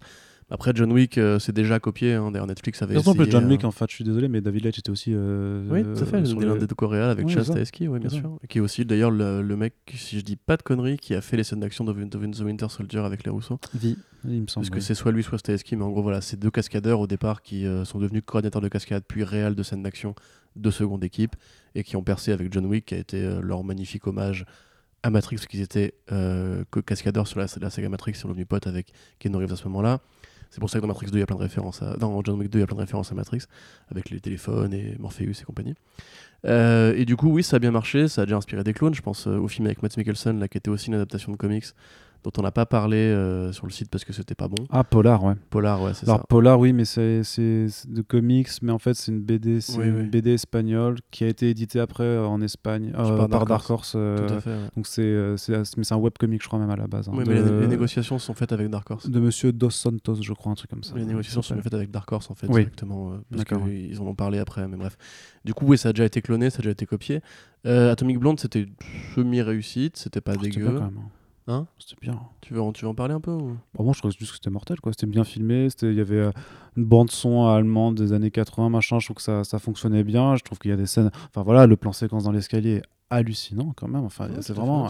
Voilà, c'est- de toute prod, façon, bah, moi, c'est ce que c'est vrai que le scénario, bon, euh, casse pas. voilà c'est ça. Je dirais. trouve ça anormalement compliqué en fait pour Mm. euh, un scénario de film d'action comme ça mais. Ouais, mais, mais, mais en même temps, c'est compensé par le fait que c'est tellement bien, bien mis en scène. Moi, Tu vois, dans, dans les films d'action, ce qu'il faut, c'est que ce- c'est que tu as envie d'y croire. Et puis voilà, enfin, les derniers films d'action, voilà, tu, moi, tu prends les, les John Wick, les The Raid, ce genre de choses. C'est c'est là où tu as de l'action qui castellane vraiment. Où euh, The Raid, ça date un peu quand même. ça commence à dater maintenant un Mm. petit peu, ça a 6 ans, tu vois. Mais, Apostle, euh, j'ai pas vu Apostle, il y a de la baston dans Apostle. Apostle, non, bah non, mais Apostle, c'est Ouais. plus euh, horreur à la Midsommar, tu vois. En plus gore quand même. Mais c'est pas un curé qui pète des gueules dans un village du coup. Ah non, non, non, non. Ah, non. C'est plus genre je ici- vais pas le voir. Ah non, non, non. Mais par contre, c'est hyper bien. Apostle, c'est incroyable. Ok, hein. Mais c'est dur, hein, putain. Et, euh, et, donc, et donc voilà, nous, ce qu'on veut, c'est de, de la bonne action bien filmée, euh, comme, dans, comme dans les Fast and Furious récents, d'ailleurs. Si. après, tu Ah, peux pas si, comparer. Tu si. peux pas comparer John Wick et Fast and Furious. La mise en scène des bagarres, elle a rien à voir, frère. Ouais, mais après, c'est juste par rapport au film d'action de bagnole, Ouais, voilà, ouais. par rapport au film d'action de, de bagarre, tu vois. C'était bien sucré. Voilà. Non, il y avait. Ah, j'essaie de retrouver un autre film, euh, je crois The Night Owners, un truc comme ça sur Netflix, un truc Oui, ultra violent là, mais du coup euh, avec les acteurs de The Red qui est dedans, ah, qui est par contre qui est pareil, qui est ultra Oui, oui, gore et ultra. Zerad, ouais, effectivement. The est Comes for. Us. Ouais, c'est ça, un Ça, ça. Mais c'est incroyable aussi, Ouais, ça. En termes ouais. d'action, c'est mortel. Mais, lui- lui- mais il est quand même plus dans la veine des HK classiques. Genre, c'est vraiment genre les mecs qui se prennent coup de 15 balles et qui sont encore en vie à la fin. Tu Ouais, vois. ouais, non, après, c'est et c'est ultra gore, machin, Ouais. donc euh, c'est encore un Très autre, bon, c'est un très autre bon niveau de violence. Mais ça, ça fait vraiment plaisir d'avoir ce genre de, de production. Et pour moi, bah voilà, Atomic Blonde, c'était euh, hyper efficace, euh, machin. Et puis Charlie Theron, quoi. Je suis désolé, enfin, Charlie Theron. Ah, c'est que toi, t'es un king. mais pour moi, c'est. J'ai pas un king. Enfin, je je l'aime, quoi, c'est tout. Mais du coup, je pensais, en fait, euh, pareil, euh, théorie spéculative comme pour Chrononauts. Je me disais qu'en fait, Charlize Theron, qui reste productrice en fait sur le film et qui a été la première à confirmer la suite en 2017, un an après la sortie du premier. C'est ça, 2017, ouais. Euh, du coup, en fait, elle avait évoqué l'idée qu'il y aurait une suite et que c'était signé et compagnie. On n'a pas eu de nouvelles ensuite. Et un an plus tard, quasiment à la même date, David Leitch, qui donc pour, euh, pour la, la, La promo de Hobbs Shaw. Pour Hobbs Shaw, la promo de Hobbs Shaw, effectivement, merci Arnaud, euh, dit que oui, oui, c'était, euh, il y a toujours des discussions et qu'un un site de streaming serait intéressé. Moi, je me disais que vu qu'elle va Ah, c'est faire. sûrement Disney, non? Non. Ah non Je me disais que vu qu'elle va faire euh, pour Netflix The Old Guard, Oui. il y aurait moyen en fait qu'elle ait négocié en mode genre je vous fais ce truc là mais en échange vous me filez 50 millions pour faire euh, Atomic Blonde 2 parce qu'elle a envie d'avoir sa franchise d'actionnaire. Comme ils ont tous envie en fait en général d'avoir leur franchise d'actionnaire. Et je pensais... En fait je, pensais à un, autre clone de John Wick depuis tout à l'heure mais je n'arrive pas à retrouver le, le nom. Donc, euh, Equalizer, Avec Denzel Washington Equalizer est bien. Equalizer est bien. Moi je pensais à, à- à Tom Cruise. Tu sais il y avait un premier film avec Tom Ah, Cruise. Mission hein. Impossible, là Non, non, ça c'est mal filmé ça. What? Euh, La photo est dégueulasse. Les derniers de Macquarie, là? Ah, Tu dis que ça m'a filmé pas du tout Il est fou. Macquarie. Mais Ah, il est fou. Et après, il me fait genre, Brad ouais, Bird. Claudette, Tu connais c'est Brad un Bird pas mal, Oh Brad Bird, J.J. Abrams, les deux meilleurs Mission Impossible. Et Brian De Palma. Rien à voir. Euh, Macquarie, c'est un tâche. Mais non, mais Ok, ouais. On va continuer à parler de comics, je crois. Ok. Enfin, d'adaptation de comics. hein, du coup, Euh, justement, on va aller du côté de Marvel Studios un petit peu avec Eternals, deux annonces de casting. Euh, Gemma Chan, du coup. Macquarie, c'est pour faire chier. non, en fait. Gemma Oui, Chan. Gemma Chan qui va revenir dans le. Dans, on sait pas Bon, on sait pas, en fait, c'est ça, qui, mais c'est ça qui est curieux, en fait. C'est est-ce qu'elle va re- reprendre son rôle de euh, Minerva Euh, donc Chris, sachant que ça poserait sûrement des bails de, de temporalité, parce qu'on sait que le film a priori doit s'étendre sur de longues périodes, donc est-ce que sera, euh, est-ce qu'elle sera de retour pour faire un lien avec l'écrit a priori dans une dans une période plus actuelle, euh, disons un peu avant les années 90 peut-être par coup, exemple. juste pour ceux euh, qui n'ont pas suivi, c'est Minerva de Captain Marvel. Minerva dans Captain Marvel, oui pardon, je. Le membre de la Star Force Cree, la meuf en bleu qui aime pas Captain Marvel. Ouais, qui fait Je t'ai jamais aimé de toute Ouais, façon. hein. Et après, Personnage dessus. complexe et dense. Et après, elle se tape dessus sur une musique rock C'est ça. des années 90. Ouais, Qu'est-ce que c'était naze. C'était nul, je crois, à ce moment-là. C'était pas du Nirvana en plus, En fait, comme ça. à mon avis, je, crois qu'elle lui met une patate et elle la- pousse sur un jukebox. Ouais, c'est ça. Du coup, ça lance la musique. Mise en abîme énorme de la nostalgie consumériste. Ouais. Euh, et ouais, c'était pas terrible. Mais du coup, euh, comme ils ont fait venir- revenir Ronan pour euh, Captain Marvel, qui a pas forcément servi à grand chose, juste pour canoniser l'idée que c'était bien l'univers partagé, que ça C'est passait bien dans les mêmes bails, etc. Vu qu'Eternals risque quand même d'être assez compartimenté et qu'ils n'ont pas trop évoqué les Celestials, euh, à part avec E- Ego. Remarque, Tu vois apparaître un. Il y a un Celestial qui euh, apparaît dans non. Guardians 1 quand euh, le collector Oui, explique oui, oui, l'origine des pierres. tout petit, tu vois quand même. Oui, euh, mais par rapport au concept art qu'on a vu et tout ça, clairement, a priori, l'idée, ce sera bien de les, de les mettre en avant. Bien sûr. Mais du coup, ouais, ça pourrait être un lien. Après, euh, d'après Variety, enfin la source de Variety qui rapporte ça, ce serait pour un rôle différent. Ouais. Et vu qu'en fait, effectivement, on pense qu'elle elle a toujours quand même son costume de peinture bleue, ce serait facile de lui faire. Parce que Bah, elle ressemble oui, pas du tout à ça dans la vraie vie, Gemma Chan, elle ressemble pas à Minerva. Tu sais, elle, sera un personnage masqué ou je sais pas quoi, et voilà, du coup, ça, tu t'en fous. en Ouais, fait. ouais, voilà. Et du coup, l'autre acteur, c'est Barry Keoghan, Larry Kogan. Cogan, pardon. Keoghan. Enfin, en irlandais, nom irlandais de merde. Et donc, euh, qui, qui joue déjà euh, Yorick, euh. Qui devra jouer Yorick dans Why the Last Man Alors, sur- ouais. sur FX. Qui devrait, parce que pour l'instant, on n'a vraiment pas de nouvelles de ce projet. et- Brian Kevogan a posté un, un- sur Instagram cette semaine, il a dit ça, enfin, il y a deux semaines, il a fait ça avant ça. Avant, cool. Mais Il ouais, est très content de la nouvelle showrunneuse et il dit que ça, ça Justement, vu qu'ils ont changé de showrunner et qu'on n'a pas de nouvelles depuis le pilote qui a été tourné, il est pas impossible que. Qu'il y ait un changement de casting, tu vois, tu penses Bah, j'en Ouais. sais rien. Déjà, je trouve qu'il a pas trop la gueule de Yorick, qui est quand même un mec plus. Enfin, c'est un Ouais, gars. mais il a une gueule cassée, j'aime bien ça. tu un. vois. Hein? Il a une gueule, il- enfin, il a vraiment une gueule, tu Ouais, mais vois. justement, Yorick, c'est un boy next door en fait. C'est, il est censé être là pour euh, incarner l'image que Brian Kevogan se fait de lui-même dans le bouquin, tu vois. Enfin, c'est... Mhm. enfin Brian Kevogan est chauve, remarque, mais. euh, Bref, du coup, tout ça pour dire que, en général, Mais c'est un bon bien. acteur. Voilà, il joue dans Dunkerque, euh, il a joué Oui. dans, de Christopher Nolan, il a joué dans Tchernobyl. Euh, S'il joue dans Why the Last Man et qu'a priori euh, c'est l'adaptation qu'on espère qu'elle sera, c'est un mec qui est, du, qui est une star montante d'Hollywood en fait. Voilà. Ouais. Euh, on sait pas non plus qui il va jouer, sachant qu'il commence Il à. a, joué, il a joué dans un. Je me demande s'il. Oh, je crois que c'est lui qui a joué dans, dans le, le sacrifice du cerf sacré. Je vais vérifier ça. The Killing of the Secret Deer. Ouais. Ok. Et si c'est bien lui, c'était incroyable la performance de. ouais, c'est possible, j'ai pas checké Wiki avant, mais. Et du coup, euh, voilà, ça fait encore un acteur de plus pour Eternal. Je crois qu'on est arrivé au bout en fait des rôles qui avaient été évoqués dans la shortlist de, de hashtag show et qui sont tous confirmés depuis. Donc a priori, ce serait un autre personnage. Euh, Il y a plein de possibilités, mais ça. Il jouait dans. eh ben, je, te recoupe, mais il jouait dans ce film et il jouait du coup le rôle du gamin qui. euh, qui impose en fait un dilemme moral à, à, à Colin Farrell qu'on mais taré quoi complètement taré et euh, voilà non non et, et voyez euh, Killing of the Sacred Deer c'est fait. ça vous renverse quoi c'est le sacrifice du cerf sacré. Ouais, c'est ça. C'est par le mec qui a fait euh, The Lobster aussi, du coup, c'est vraiment. Ouais, sais, ouais. Donc, c'est des films qui, qui sont très, très, très bons. Bref, ouais, donc Barry Keoghan, non, c'est trop bien. Ouais, qui effectivement a une gueule euh, très particulière. Euh, ça va être le deuxième mec euh, blanc euh, de l'équipe, puisque tout le reste est très diversifié. Et Gemma Chan ne fait qu'ajouter du coup à ça. Donc, euh, je voyais un post sur Twitter qui disait qu'ils avaient gender swap plein de personnages pour respecter la parité homme-femme dans le film, ce qui est très bien. Et on vous emmerde si vous n'êtes pas d'accord.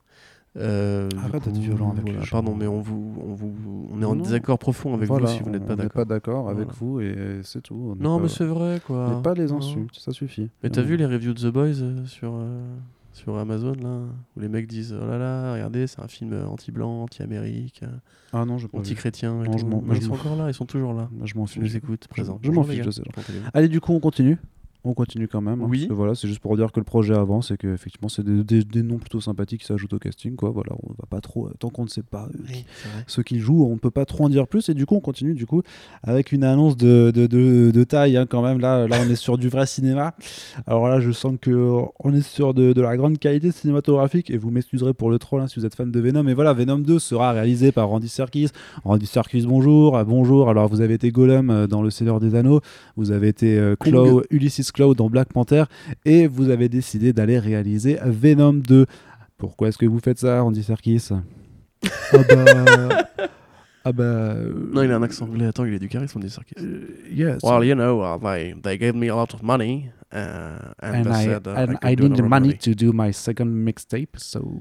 Mais euh, tu sais que euh, il apparaît très clair aujourd'hui que Ruben Fleischer a accepté de faire Venom 1 en échange de Zombieland 2. Hein. Ah, tu Puisque crois depuis, son projet a été carrément ultra validé Zombieland 2, on a eu le trailer et tout. Il y a, ça arrive très souvent. Tu, ah, tu sais que si Nolan a pu faire Inception, c'est parce que The Dark Knight a bien marché. Tu vois, il y a souvent des contrats comme Ouais, ça. tu de- penses, ouais. Je vous fais ça, en échange, vous me laissez faire ci, tu vois. Andy Serkis, il fait ça pourquoi en Comme échange de quoi David Ayer, il voulait faire Bright. Et il a fait Suicide Squad, du coup, les... bah, non, on lui a dit Vas-y, viens faire Bright chez nous. Pardon. C'est pas juste parce que Suicide Squad a marché financièrement. hein, donc, Oui, oui, oui. euh, Oh putain, le pauvre en plus. bah ouais. Bah, Andy Serkis, je sais pas, euh, en réel, d'après Océane, c'est pas ouf. Euh, donc, oui, effectivement. Parce qu'il a dis, fait euh, Mowgli, la légende de la jungle, c'est sur ça. Netflix justement. C'est ça. Et un autre film avec Andrew Garfield qui est tombé un peu sous l'été noir. Euh, donc oui, bon pour ceux qui voient pas, c'est le mec qui a la gueule du Captain Haddock, euh, qui joue le méchant dans Black Panther, enfin, l'un des méchants dans Black Panther, et qui effectivement euh, est un des grands noms de la motion capture. C'est probablement le, le seul c'est le acteur plus de grand motion acteur de capture, motion capture parce qu'il a justement il a avec enfin, Doug Jones que les gens on, connaissent. on connaît beaucoup pour Gollum, il a fait aussi le singe César dans la planète des singes et le singe et, Kong dans, King, dans King Kong de Peter. Jackson, où il joue aussi le capitaine du bateau qui ressemble vraiment au Captain Haddock, et il joue Haddock dans euh, Tintin, de Steven Spielberg. Un très bon c'est acteur. un excellent euh, acteur. Est-ce que ce sera un excellent réalisateur? Bah, Je c'est une très bonne question. Parce je que le- problème pense de- pas que Sony cherche un excellent réalisateur. Je pense qu'il cherche un réalisateur qui sera pas cher. Ouais, parce que parce que du coup euh, le problème c'est que pour, pour Venom 2 ben c'est Kelly Marcel qui est l'une des co-scénaristes du premier film qui est de retour pour faire le scénario du deuxième Euh, que Tom Hardy dit qu'il est impliqué dans l'écriture mais le problème c'est qu'il était- dit Tom- Andy Serkis dit ça mais, mais Tom Hardy je dirais était aussi impliqué dans, dans l'écriture et dans les- dans l'impro en fait euh, sur le premier Venom et, Ouais. et la scène d'Iomar a priori c'est à. Tom Hardy qu'on la lui doit donc voilà euh, la gênance bonjour Michelle Williams a déclaré hein, qu'elle était de retour aussi du coup Ouais. ce qui ne me surprend pas plus j'imagine qu'elle avait aussi consigné un contrat avec elle une, l'a une dit, clause de, dit. suite ou je sais pas Mais quoi Pareil, elle a dit. hein, c'est pour payer mes impôts. bah, le truc, c'est qu'elle a dit ça, quoi. Donc, ça fait quand même. C'est malaisant de, de la voir revenir là-dessus. Surtout qu'elle a dit qu'elle voulait plus de She-Venom ou je sais pas quoi, tu vois. Donc, bon. Bah, De toute euh, façon, euh, ce, ce film en Ce général, c'est une sorte de, grand test de. euh, comment on dit déjà Un détecteur de mensonges pour euh, vérifier l'hypocrisie des acteurs hollywoodiens. Quoi. Quand Venom, il quand Tom Hardy il dit la veille. Ouais, mais c'est préféré que donc qu'il a improvisé, elles sont pas dans le film. Il y avait beaucoup plus qu'il y a 40 minutes où je faisais le couillon euh, en mode marionnettiste. Et 10 secondes après, il dit non, non, mais vous avez pas compris en fait, moi, parce que j'ai pas du tout dit ça, etc. Donc euh, voilà. Et du coup, ouais, enfin, ça fait pas rêver parce que euh, moi, Serkis, franchement, j'ai du mal à citer ce qu'il aurait fait de bien, en- à part en tant qu'acteur en fait. Kelly Marcel, alors Kelly Marcel, pour le coup, on peut citer des trucs qu'elle a fait de bien, tu vois, elle a fait des, des bons trucs. Bah, déjà, elle a rencontré Tom Hardy sur Bronson de Nicolas Winding Oui. Où elle était pas scénariste, attention, elle était script editor, ce qui veut dire qu'elle a retravaillé des scènes euh, et l'ordonnancement en fait des scènes. Euh, elle a fait quand même le scénario de Saving Mr. Banks, donc euh, Mhm. Dans l'ombre de Marie, qui est pas un mauvais film, hein, c'est un film tout à fait correct, sur la meuf qui a écrit. bah, euh, faut espérer que du coup, que le, si le scénario de Venom 1 était pourri, c'est à cause des deux autres gus qui mais étaient attends, avec laisse-moi hein. finir. C'est qu'en fait, justement, là, en fait, on pourrait se dire, bon, ça part pas si mal, Bronson, euh, l'ombre de Marie, et après, toute seule, pour le coup, Fifty Ah. Shades of Grey. Le scénario. de Oui, mais ça part, Oui, ça, roman, oui, part non, d'un s'en qui est nul à chier déjà. C'est de la hein. merde, le film. Point. Oui, oui. Et mais elle a rien amélioré du tout par Bah rapport. non. C'est même pire, je trouve, euh, parce qu'au moins le bouquin. Non. Mais du coup, voilà, c'est une pote de Tom Hardy, donc oui, peut-être que maintenant qu'ils ont fait leurs 800 millions, on leur foutra un peu la paix à l'écriture, mais. Enfin, Venom 2. euh, Ouais. ouais. Ah, voilà, d'accord. Venom 2. Non, mais. Ça me, ça me désespère, mais- mais, j'espère que Morbius sera bien. Mais hein. comme certains nous disent toujours, mais oui, mais il faut laisser sa chance. Je sais pas, oui, mais on a déjà vu ce que l'équipe. C'est quasiment la même équipe, quoi. Je veux dire, le, le réel, il va pas, il va pas changer grand chose si de toute façon, bah, le scénario est écrit par les mêmes personnes. Je quoi, tu pas, vois. on était enthousiaste avant que Venom sorte ou... Moi, j'essayais d'y croire. Toi, toi, t'étais convaincu Ouais. que ce serait de la merde. Moi, j'essayais de me dire un peu, euh, ouais, mais si, hein? tu- ça pourrait être marrant, je sais pas quoi. Ouais. Parce que Tom Hardy, oui, bah, parce je que suis prescripteur, que vois. tu veux. Ouais, non, non, non, c'est vrai. Bah écoute, euh, voilà, il faut espérer que Morbius sera bien. Il y a quand même le mec de Life euh, euh, dessus, voilà. euh, sera Daniel Espinosa. Ouais. J'aime beaucoup ce mec. J'ai très peur. Et donc, on verra. bah, c'est surtout qu'on n'a aucune nouvelle du film. Ça mais en mais. Joker va finir aux Oscars, donc le monde va bien. Ouais, Voilà, ouais, la balance karmique est bien, tout va bien. A priori, c'est ça, mais voilà, on attend Morbius en, en début d'année prochaine. C'est vrai qu'on n'a toujours pas de trailer. Ça, ça Ah, J'ai été super négatif dans ce podcast, je me rends compte là. je- Non, ça va. J'essayais de me souvenir d'une bonne nouvelle qu'on avait évoquée, ça vient pas. Non, non, mais, après, t'es t'es toujours, très négatif. Et heureusement que je suis là pour compenser un petit peu les ça, choses. un peu le C'est- Superman de mon Batman. Exactement. Et du coup, on va se euh, quitter là-dessus, Voilà. euh, très cher Corentin. Euh, voilà, Bah, c'était un plaisir. On n'a pas réussi à faire FIP du, du tout, du tout du long, mais en Non, même temps, je pense que si on l'avait fait avec la diction de FIP, on aurait duré trois heures, effectivement, vu tous les sujets euh, que nous avons abordés. Euh, D'ailleurs, par rapport à ces sujets, on vous invite, comme toujours, à poursuivre la discussion. Euh, dans l'espace des commentaires, que, comme je le dis dans un autre podcast qui n'est pas encore publié, du coup c'est un peu du foreshadowing. Euh, voilà, pour faire vivre la pop culture, participer Ah, aussi au ouais, débat sur. Internet, ben, c'est aussi une façon de contribuer, même si vous n'avez pas envie de, euh, forcément de- d'ouvrir un blog ou de, de lancer des podcasts, ben, à juste participer aux discussions déjà présentes, c'est plutôt cool, ça permet d'échanger. Et euh, ça, c'est plutôt sympa. Et donc voilà, je vous fais un petit foreshadowing pour un autre podcast qui arrive d'ici le week-end euh, à partir du moment.